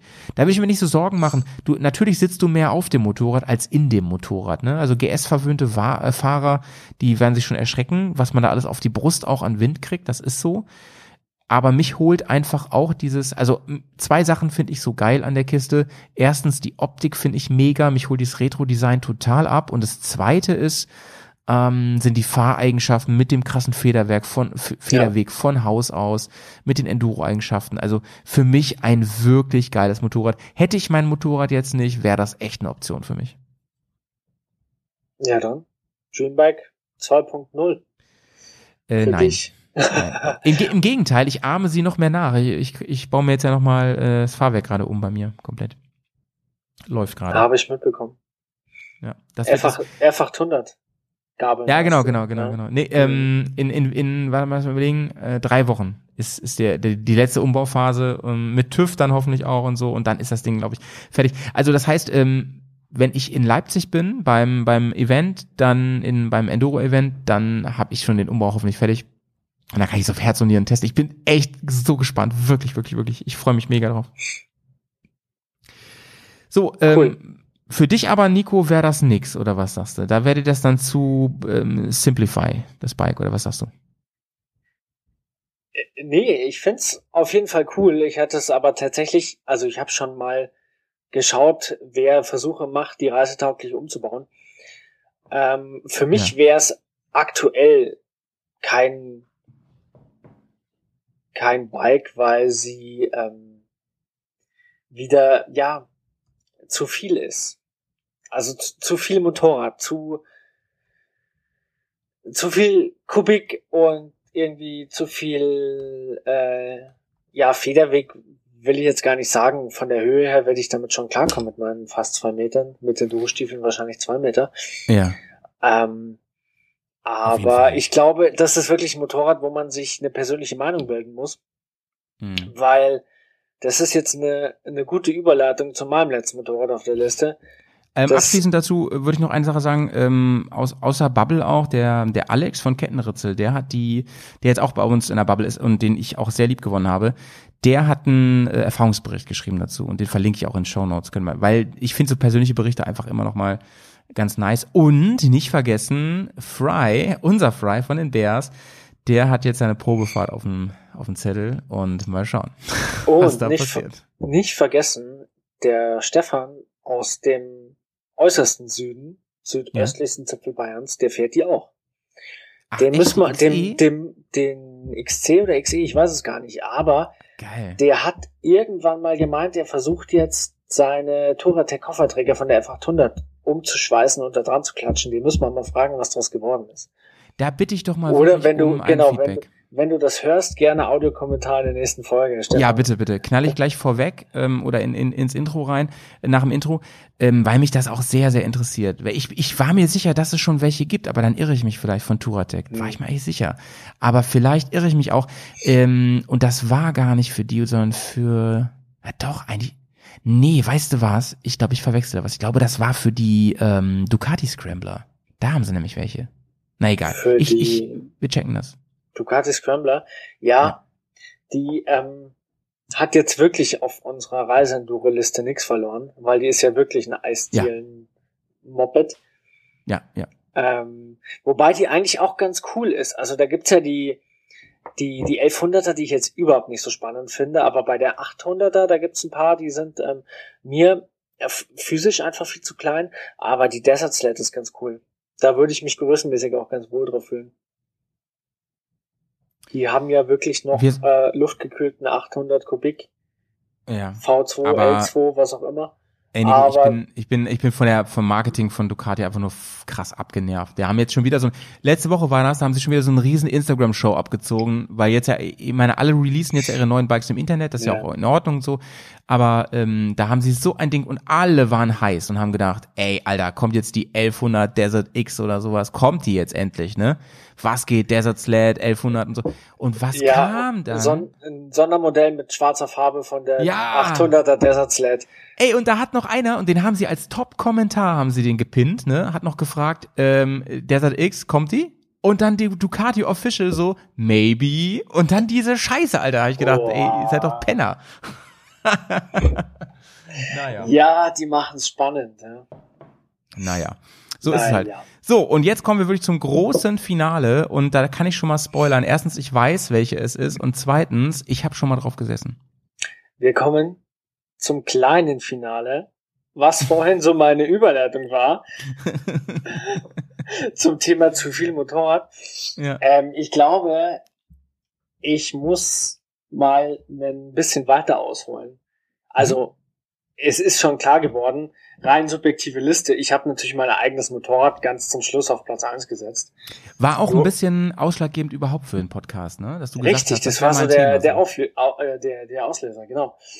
Und zwar geht's um die liebe V-Strom 650, in meinem Fall die XT-Variante, mit den wunderschönen Speichenrädern, diesem Fake-Unterverschutz aus Plastik, der unten sogar noch teilweise offen ist, der ausgetauscht werden muss.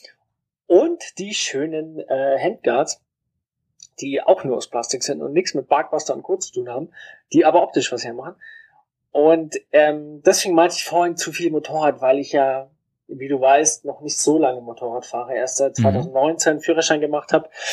Ähm, und Aber umso dann- passionierter. umso passionierter. Ich habe echt ein paar Jahre auch darauf hingearbeitet und dann Vollgas rein. Mhm. Und ähm, ich hatte, hab's ja schon vorhin erzählt, ich habe mit der Börse 650 meine ersten ähm, Gehversuche, Fahrversuche auf Motorrad gemacht. Musste dann leider, weil ein anderer Fahrschüler die schöne Versus kalt verformt hat, auf eine F700 GS umsteigen, mit der ich überhaupt nicht klargekommen bin, weil sie mir zu klein war.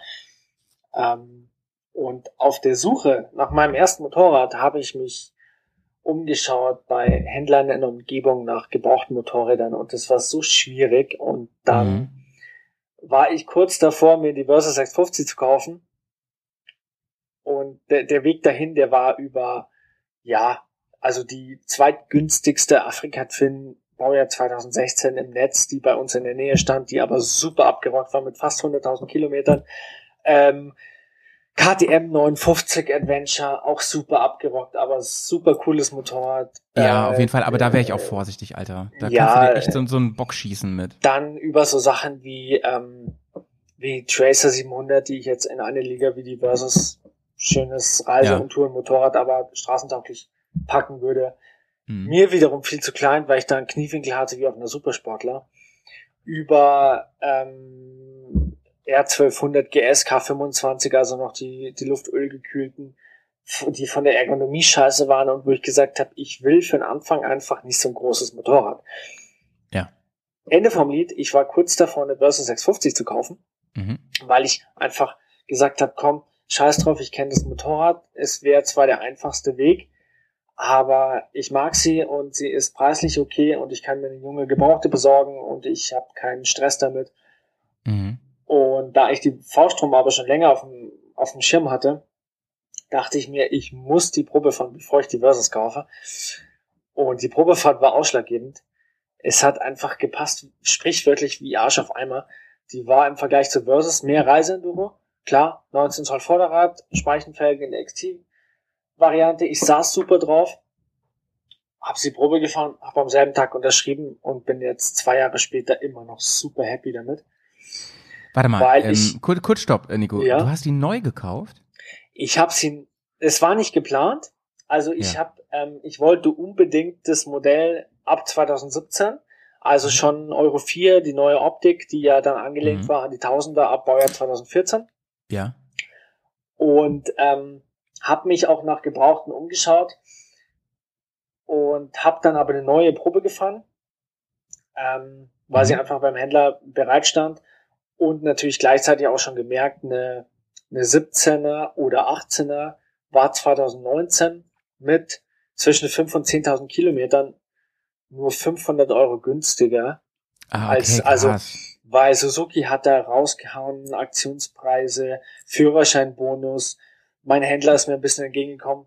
Und zum Schluss habe ich für die XT, jetzt halte ich fest, nur 8000 Euro glatt bezahlt. Was? Für eine ist ja Fabrik- heavy, für eine-. Für eine fabrikneue 650 XT. Ist ja heavy. Null Mit, mit, mit praktisch null Kilometer, wollte ich gerade sagen. Ja, null Irre. Kilometer. Bei der Übernahme waren es fünf durch die Probefahrt vom Werkstattmeister halt. Ach, Aber in was. meiner, in meiner Wunschfarbe, Stichwort rote Motorräder. Rot, ich weiß, ich saß schon. Ähm, ich wollte unbedingt, ich wollte schon immer ein rotes Auto haben und dann stand da diese rote 650 XT und ich habe mir gedacht, komm, die muss es jetzt sein. Jetzt hast du ein orangenes Auto. Jetzt habe ich, genau, jetzt habe ich ein oranges Auto auch noch dazu. ich brauchst noch irgendwie ein grünes Fahrrad, hast die Ampel. Ja, mein Fahrrad ist auch rot-schwarz und das andere ist äh, rot-orange, aber Nice. das ist eine andere. Geschichte. Das, äh, da schließt sich der Kreis, Kreis wieder.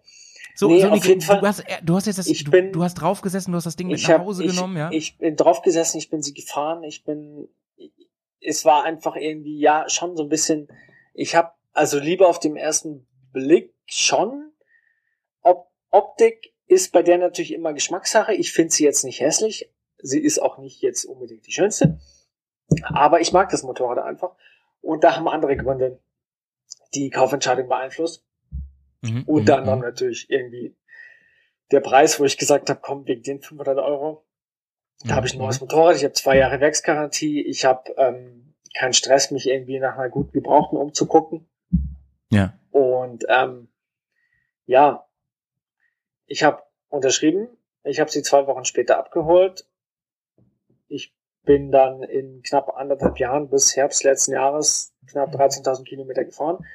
Mhm. Unter anderem ja auch meine schöne Deutschlandtour in eurer Ecke, wo ich euch besucht habe, Mhm, ich weiß, daher kenne ich sie auch wirklich ähm, in live. in live. Was mir dann schon so auf der Autobahn ein bisschen abging, war Ja. natürlich ein Tempomat. Ich bin Ja, zwar aber- noch nie Motorrad Ey, mit Bro, Tempomat ja. gefahren, aber ich muss auch, also es sagen alle, du, wieso vermisst du den Tempomaten nicht? Und du bist noch nie Motorrad mit Tempomat gefahren und mach das mal und du wirst nie wieder Motorrad ohne wollen. Hm, Natürlich auf den bin ich- Sprüchen kann ich dir aber auch 200 nennen, so, ne? Ja, Die klar. Sagen, warum hast du das Aber- nicht? Du, du brauchst ja, das. Hm. aber, aber ganz ehrlich, die, der Tempomat, also ich habe, ähm, die, ja, es ging schon mal irgendwie um, in einer anderen Diskussion um, um, um Traummotorräder und ich würde sagen, die V-Strom 650 XT, die ich aktuell habe, die ist vom Werk her 85% Dreambike, Ja, Zehn krass. Prozent lassen sich noch durch Zubehör richten auf 95 Prozent Das ist eine krasse Ansage, Nico, ey. und Ja. 5 Prozent Kompromiss kann ich eingehen. Ja, ja, ja. Also ich habe noch so ein paar Umbaupläntchen. Ich brauche einen gescheiten Unterfahrschutz. Ich möchte mir noch äh, vielleicht mal eine Griffheizung. Das nächste, was ansteht, ist erstmal ein paar Hm. ein gescheiter Reifensatz, ein bisschen grobstolliger. Ähm, ich tendiere da so Richtung TKC 70, weil ja doch meistens Straße Mhm. dann angesagt ist. Ja, perfekt Ähm, dafür. Ich Perfekt. möchte mir noch eine neue Sitzbank holen. Ich habe mir jetzt eine neue Scheibe draufgebaut und einen schönen, eine schöne Cockpit-Querstrebe Du, du hast meine eine MRA jetzt, glaube ich, ne? Habe ich gesehen. Genau, ich habe jetzt eine MRA drauf. Die, ähm, die bin ich noch nicht wirklich ausgiebig Probe gefahren. Ähm, die ist ungefähr so hoch wie die Originale, lässt sich aber ein bisschen tiefer montieren. Ja. Und wieder zurück zum Thema kleine Scheibe statt große Verkleidung. Mein Mhm. Ziel damit zu erreichen war, dass ich den Luftstrom vom Hals weiter Richtung Brust kriege, Hm. weil wenn ich wirklich ähm, keinen Wind im Gesicht oder auf dem Helm haben will, dann muss ich da, keine Ahnung, ein Hochhaus von, von Scheibe packen. ja, das, das, ja, geht, ja, ja. das geht auch optisch überhaupt nicht. Da Deswegen musst, schöne, da musst du windstill machen. Ja. Genau, schöne, schöne kleine getönte Scheibe, die optisch gut aussieht und die hoffentlich auch noch was bringt. Wenn sie nicht Ja, ja, unbedingt ja. Äh, eine große Verschlechterung zum Original-Pizzablech ist, dann behalte ich sie, weil sie einfach gut ausschaut. Und jetzt habe ich irgendwie so eine Querstrebe oben über, über der Tacho-Einheit für meine Handyhalterung, dass ich die, das, das Navi quasi im Blickfeld habe. Und ähm, ich habe jetzt schon die höhere Sitzbank drauf. Die Mhm. ist ähm, jetzt mit der höheren Sitzbank auf 855 Millimeter, wo ich mit meiner Größe auf jeden Fall noch super auf den Boden komme. Für mich können es noch zwei Zentimeter mehr sein. Aber die lässt sich halt irgendwie, ja, du kannst natürlich Autofahrer hinter dir schocken, wenn du an der Ampel stehst, Beine auf dem, äh, Füße auf dem Boden, aufstehst, dann zwischen Sitz und deinem Hintern noch drei Zentimeter Luft hast und dann das Motorrad zwischen deinen Oberschenkeln hin und her flippen lässt, dann kann, da habe ich schon komische Blicke an der Ampel bekommen. Aber wie gesagt, fahrbereit 213 oder 216 Kilo, das geht auf jeden Fall klar. Die ist, die ist gut zu handeln, die ist leicht. Du kannst sie, du kannst sie wirklich fahren wie eine Supermoto. Ja, Mit diesen, also es sind zwar nur 650 Kubik, nur 71 PS, aber der V2 ab 3000 Touren, Hm. geile Drehmomentkurve, zieht richtig schön, Ah, klar. ja. Es ist keine Super Adventure, Extrembeispiel mit 160 PS oder mehr, Ja, ja, aber ich bin immer noch nach zwei Jahren so verliebt, Verliebt. Crazy in in love. Crazy in love. Also wirklich, ich, ähm, Also ganz, ganz im ich Ernst. tausche sie, ich tausche sie so schnell nicht ein. Ich habe Also mir jetzt Nico, auch als. Ziel gesetzt. 100.000 Kilometer drauf zu fahren, weil Oh. Motor- und Getriebemäßig geht es mit der Karre. Ja, klar. Ähm, Klar. es könnte nur sein, dass irgendwann mal ein schönes retromäßiges Zweitbike daherkommt, Aber halt nicht für die Reise, ne? aber halt nicht für die Reise, genau. Mhm. Ich habe auch keinen Ähm, Stress mit der um die Welt zu fahren oder ins Nordkap oder was auch immer. Also Nico, das war jetzt ja eine ähm, Das war eine Liebeserklärung an den Underdog. Hymne, Liebeserklärung und ich weiß nicht was an wirklich die Suzuki Frau Strom, Die Frau Strom.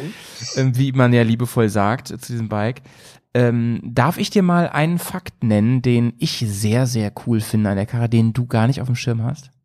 Vielleicht habe ich ihn auf dem Schirm, vielleicht ist es unwichtig für mich. Hau raus. Ähm, hast du eine Idee, wie hoch die Zuladung ist von dem Bike? Das finde ich als Oh, leider, leider zu wenig. Die hat 193 Kilo Zuladung, was ich, ähm, also sagen wir mal so, ich könnte meine Freundin ähm, mitnehmen, allerdings ohne Gepäck. Das heißt, soziatauglich ist sie nicht auf der Reise. Also, ich finde, ich sehe das gar nicht. Also erstmal die 21er hat 202 Kilo. Die haben sie ein bisschen, bisschen aufgestockt. Das ist schon mal ganz cool. Ähm, Habe ich zumindest so recherchiert.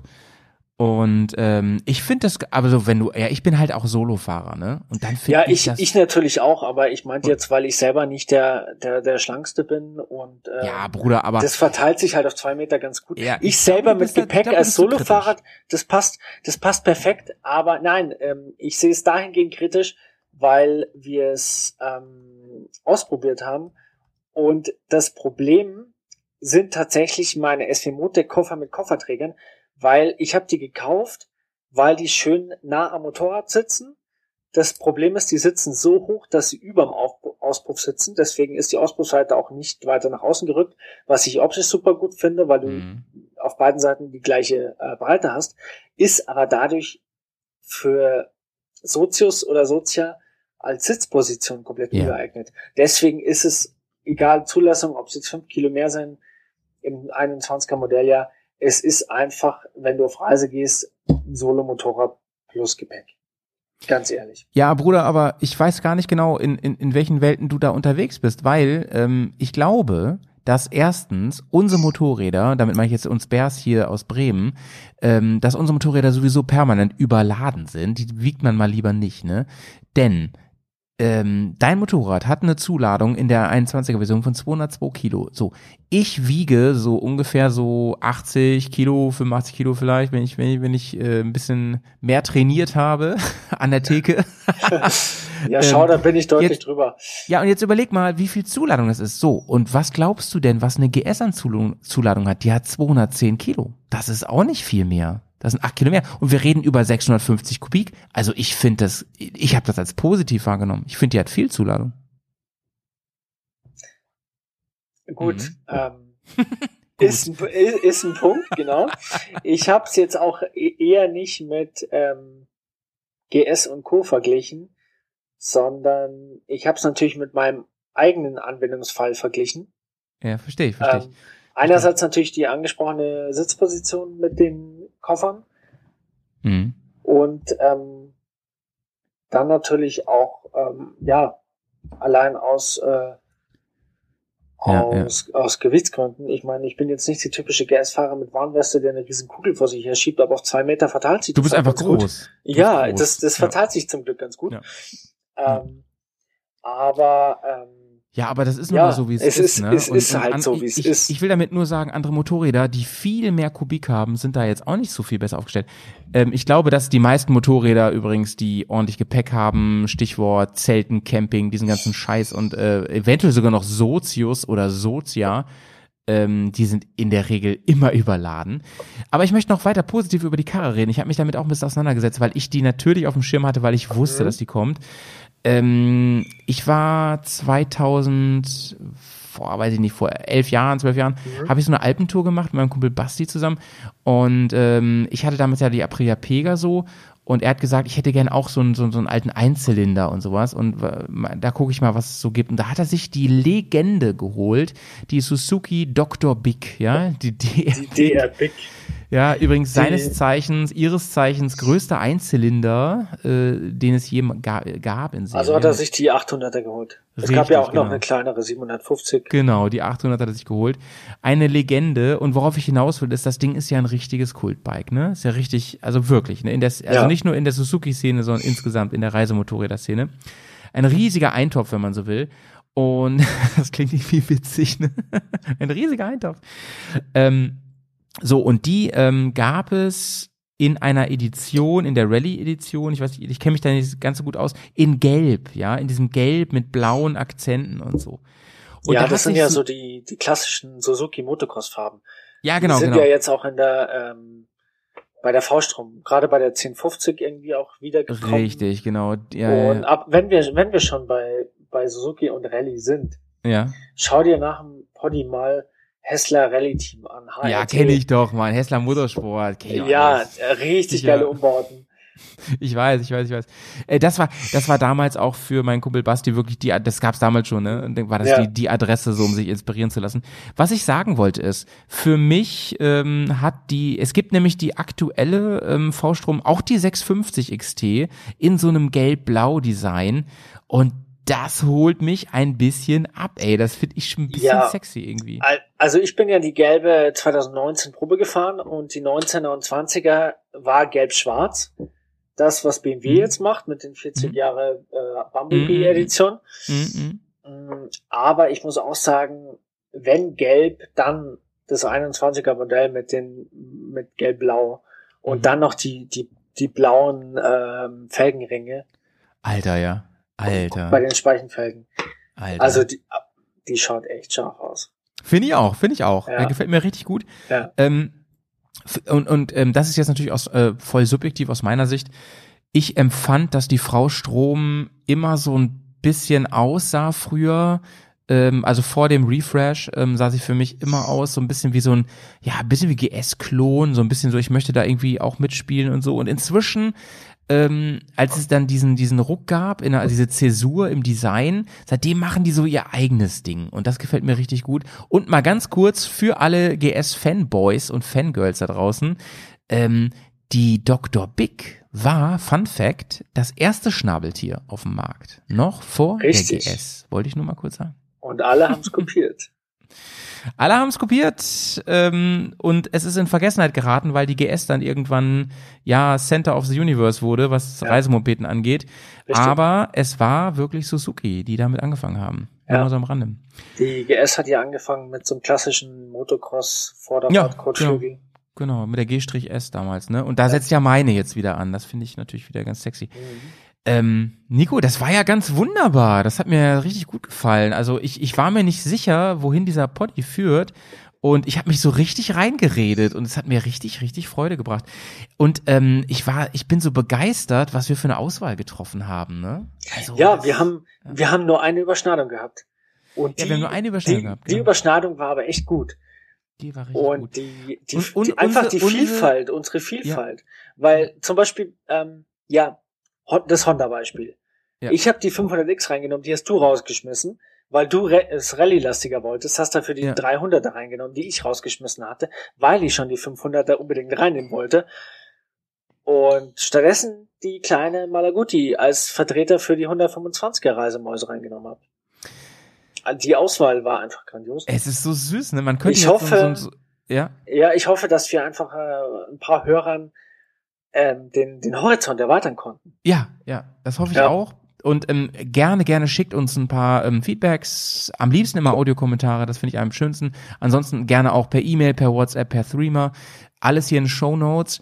Ähm, ich habe richtig Bock, jetzt noch eine zweite Folge zu machen, Nico. Und ich glaube, dieses Format hat ein bisschen Zukunft, indem man einfach mal über ja, Motorräder spricht, die nicht, die nicht immer auf dem Cover drauf sind. Das find, also klar, ich war mir, am unsichersten war ich mir eigentlich schon tatsächlich bei der Triumph, weil ich dachte so, ja, die ist schon sehr präsent, aber bei Reiseenduros, und das hast du ja letzten Endes auch gesagt bei, bei einigen, dass du gesagt hast, klar, die kennt schon jeder, ne, zum Beispiel Ja. Stichwort hier Versus oder so, aber wenn man sich hinsetzt und sagt, ich hätte Bock, ein Touring-Bike Richtung Reiseenduro zu fahren, habe ich die dann auf dem Schirm.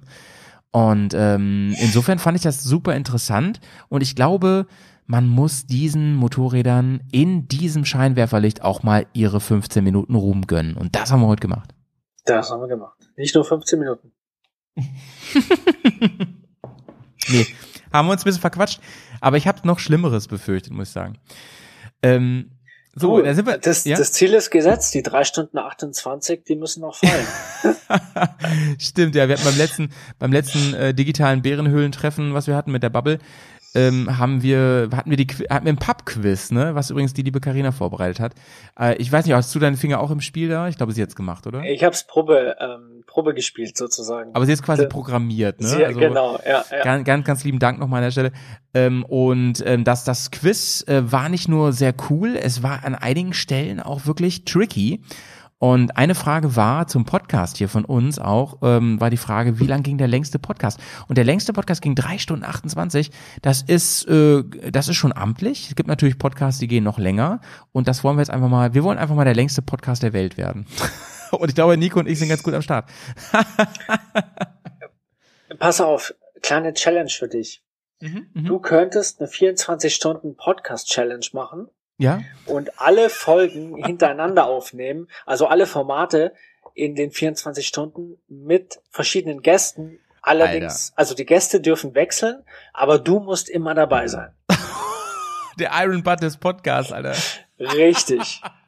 Der Laberpad. Ich mach dir Alter. eine, ich mach Warum dir eine schicke jetzt- Trophäe. Warum hast du jetzt 24 Stunden gesagt? Warum gleich so hoch, Alter? Das ist viel zu viel. Nee, äh, pass auf, du, ähm, Iron Butt sind ja 24 Stunden, 1600 Kilometer.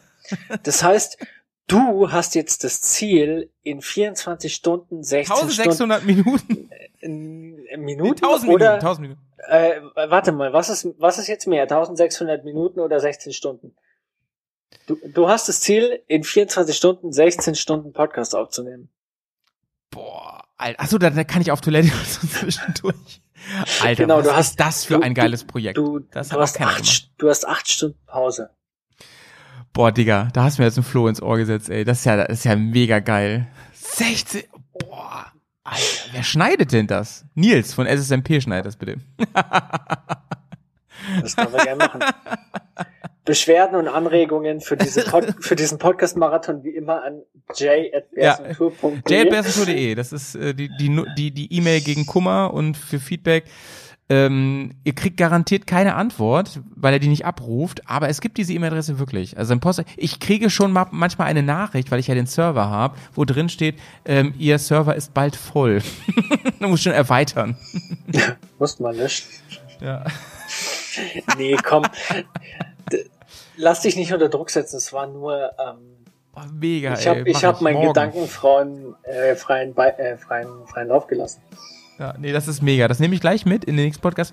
Übrigens, wer nicht genug von äh, Nico und mir bekommen kann, der ähm, wird Patrone bei uns und ähm, geht nicht, drückt mal auf den Link bei Patreon und ähm, hat demnächst eine neue Folge von Hauptsache Ballert am Start, bei dem wir halt dieses geile Blind-Tasting machen. Wir haben uns Whiskys zugeschickt in nicht definierbaren ähm, Fläschchen. Und Nico, gehe ich richtig in, in der Annahme, dass wir nicht nur einen haben, wir haben jetzt zwei, oder? Ähm, wir haben jetzt auf jeden Fall zwei für den Podcast und ich habe euch ja noch einen dritten beigelegt, Ja. was allerdings äh, quasi außer Konkurrenz ist. Ah, das hat Dazu Fry auch später mehr Ja. in der nächsten Folge. Fry hat das auch gemacht, den habe ich leider schon getrunken. Tut mir leid. Ja. Sorry. Nee, dann machen wir, da machen wir in der Folge machen wir zwei, zwei Ja, ja, Whiskys. ja. Du, mein, mein, ähm, meine Idee war sowieso, wir machen kein klassisches Blind-Tasting, wir machen ein anderes Thema und äh, machen und garnieren das mit einem Ja. Blind-Tasting zwischen. Ja, Blind Tasting an sich, das Konzept funktioniert ja auch nur richtig, wenn wir alle dieselben haben. Mm, mm. Und jetzt Genau, habe ich genau. ja von, äh, von dir zwei bekommen Genau. und du hast von Fry welche bekommen. Ja. Und ihr beide habt von mir welche bekommen. Ja, ja, ja. Ja, Ich bin so aufgeregt. das Lieber. wird spannend. Ich glaube, ich habe vergessen, welche ich dir reingefüllt Nein. Nein, habe ich nicht. Deswegen habe ich es mir aufgeschrieben, weil es schon so lange her ist. Leute, das war unser Bergcast ähm, Nummer 80. Oh, Underdogs. Jubiläumsfolge. Jubiläumsfolge. Eigentlich wollte ich jetzt schon die GS-Folge bringen, aber wir sind immer noch nicht fertig mit der Recherchearbeit. Es ist unfassbar, ey. Das wird eine richtig große Folge. Ähm, es hat mir ganz große Freude bereitet. Vielen lieben Dank, dass du dir die Zeit genommen hast, Nico. Ähm, Sehr ich gerne. weiß, du hast auch viel um die Ohren. Es ist mitten in der Woche, es ist St. Paddy's und ich mache mir jetzt gleich noch ein Guinness auf. Du auch? Ja. Oder einen jetzt ja- irischen Whisky. Be oder beides. Wir, wir trinken jetzt im, in der Nachbesprechung ohne Aufnahme Nice. noch ein schönes Guinness zusammen. Das, Boah. Liebe, Liebe. Ciao. das war unser Stichwort, genau. Damit Äh, sagen wir Ciao. Und sauber bleiben. Immer schön sauber bleiben. Tschüss. Bis dann.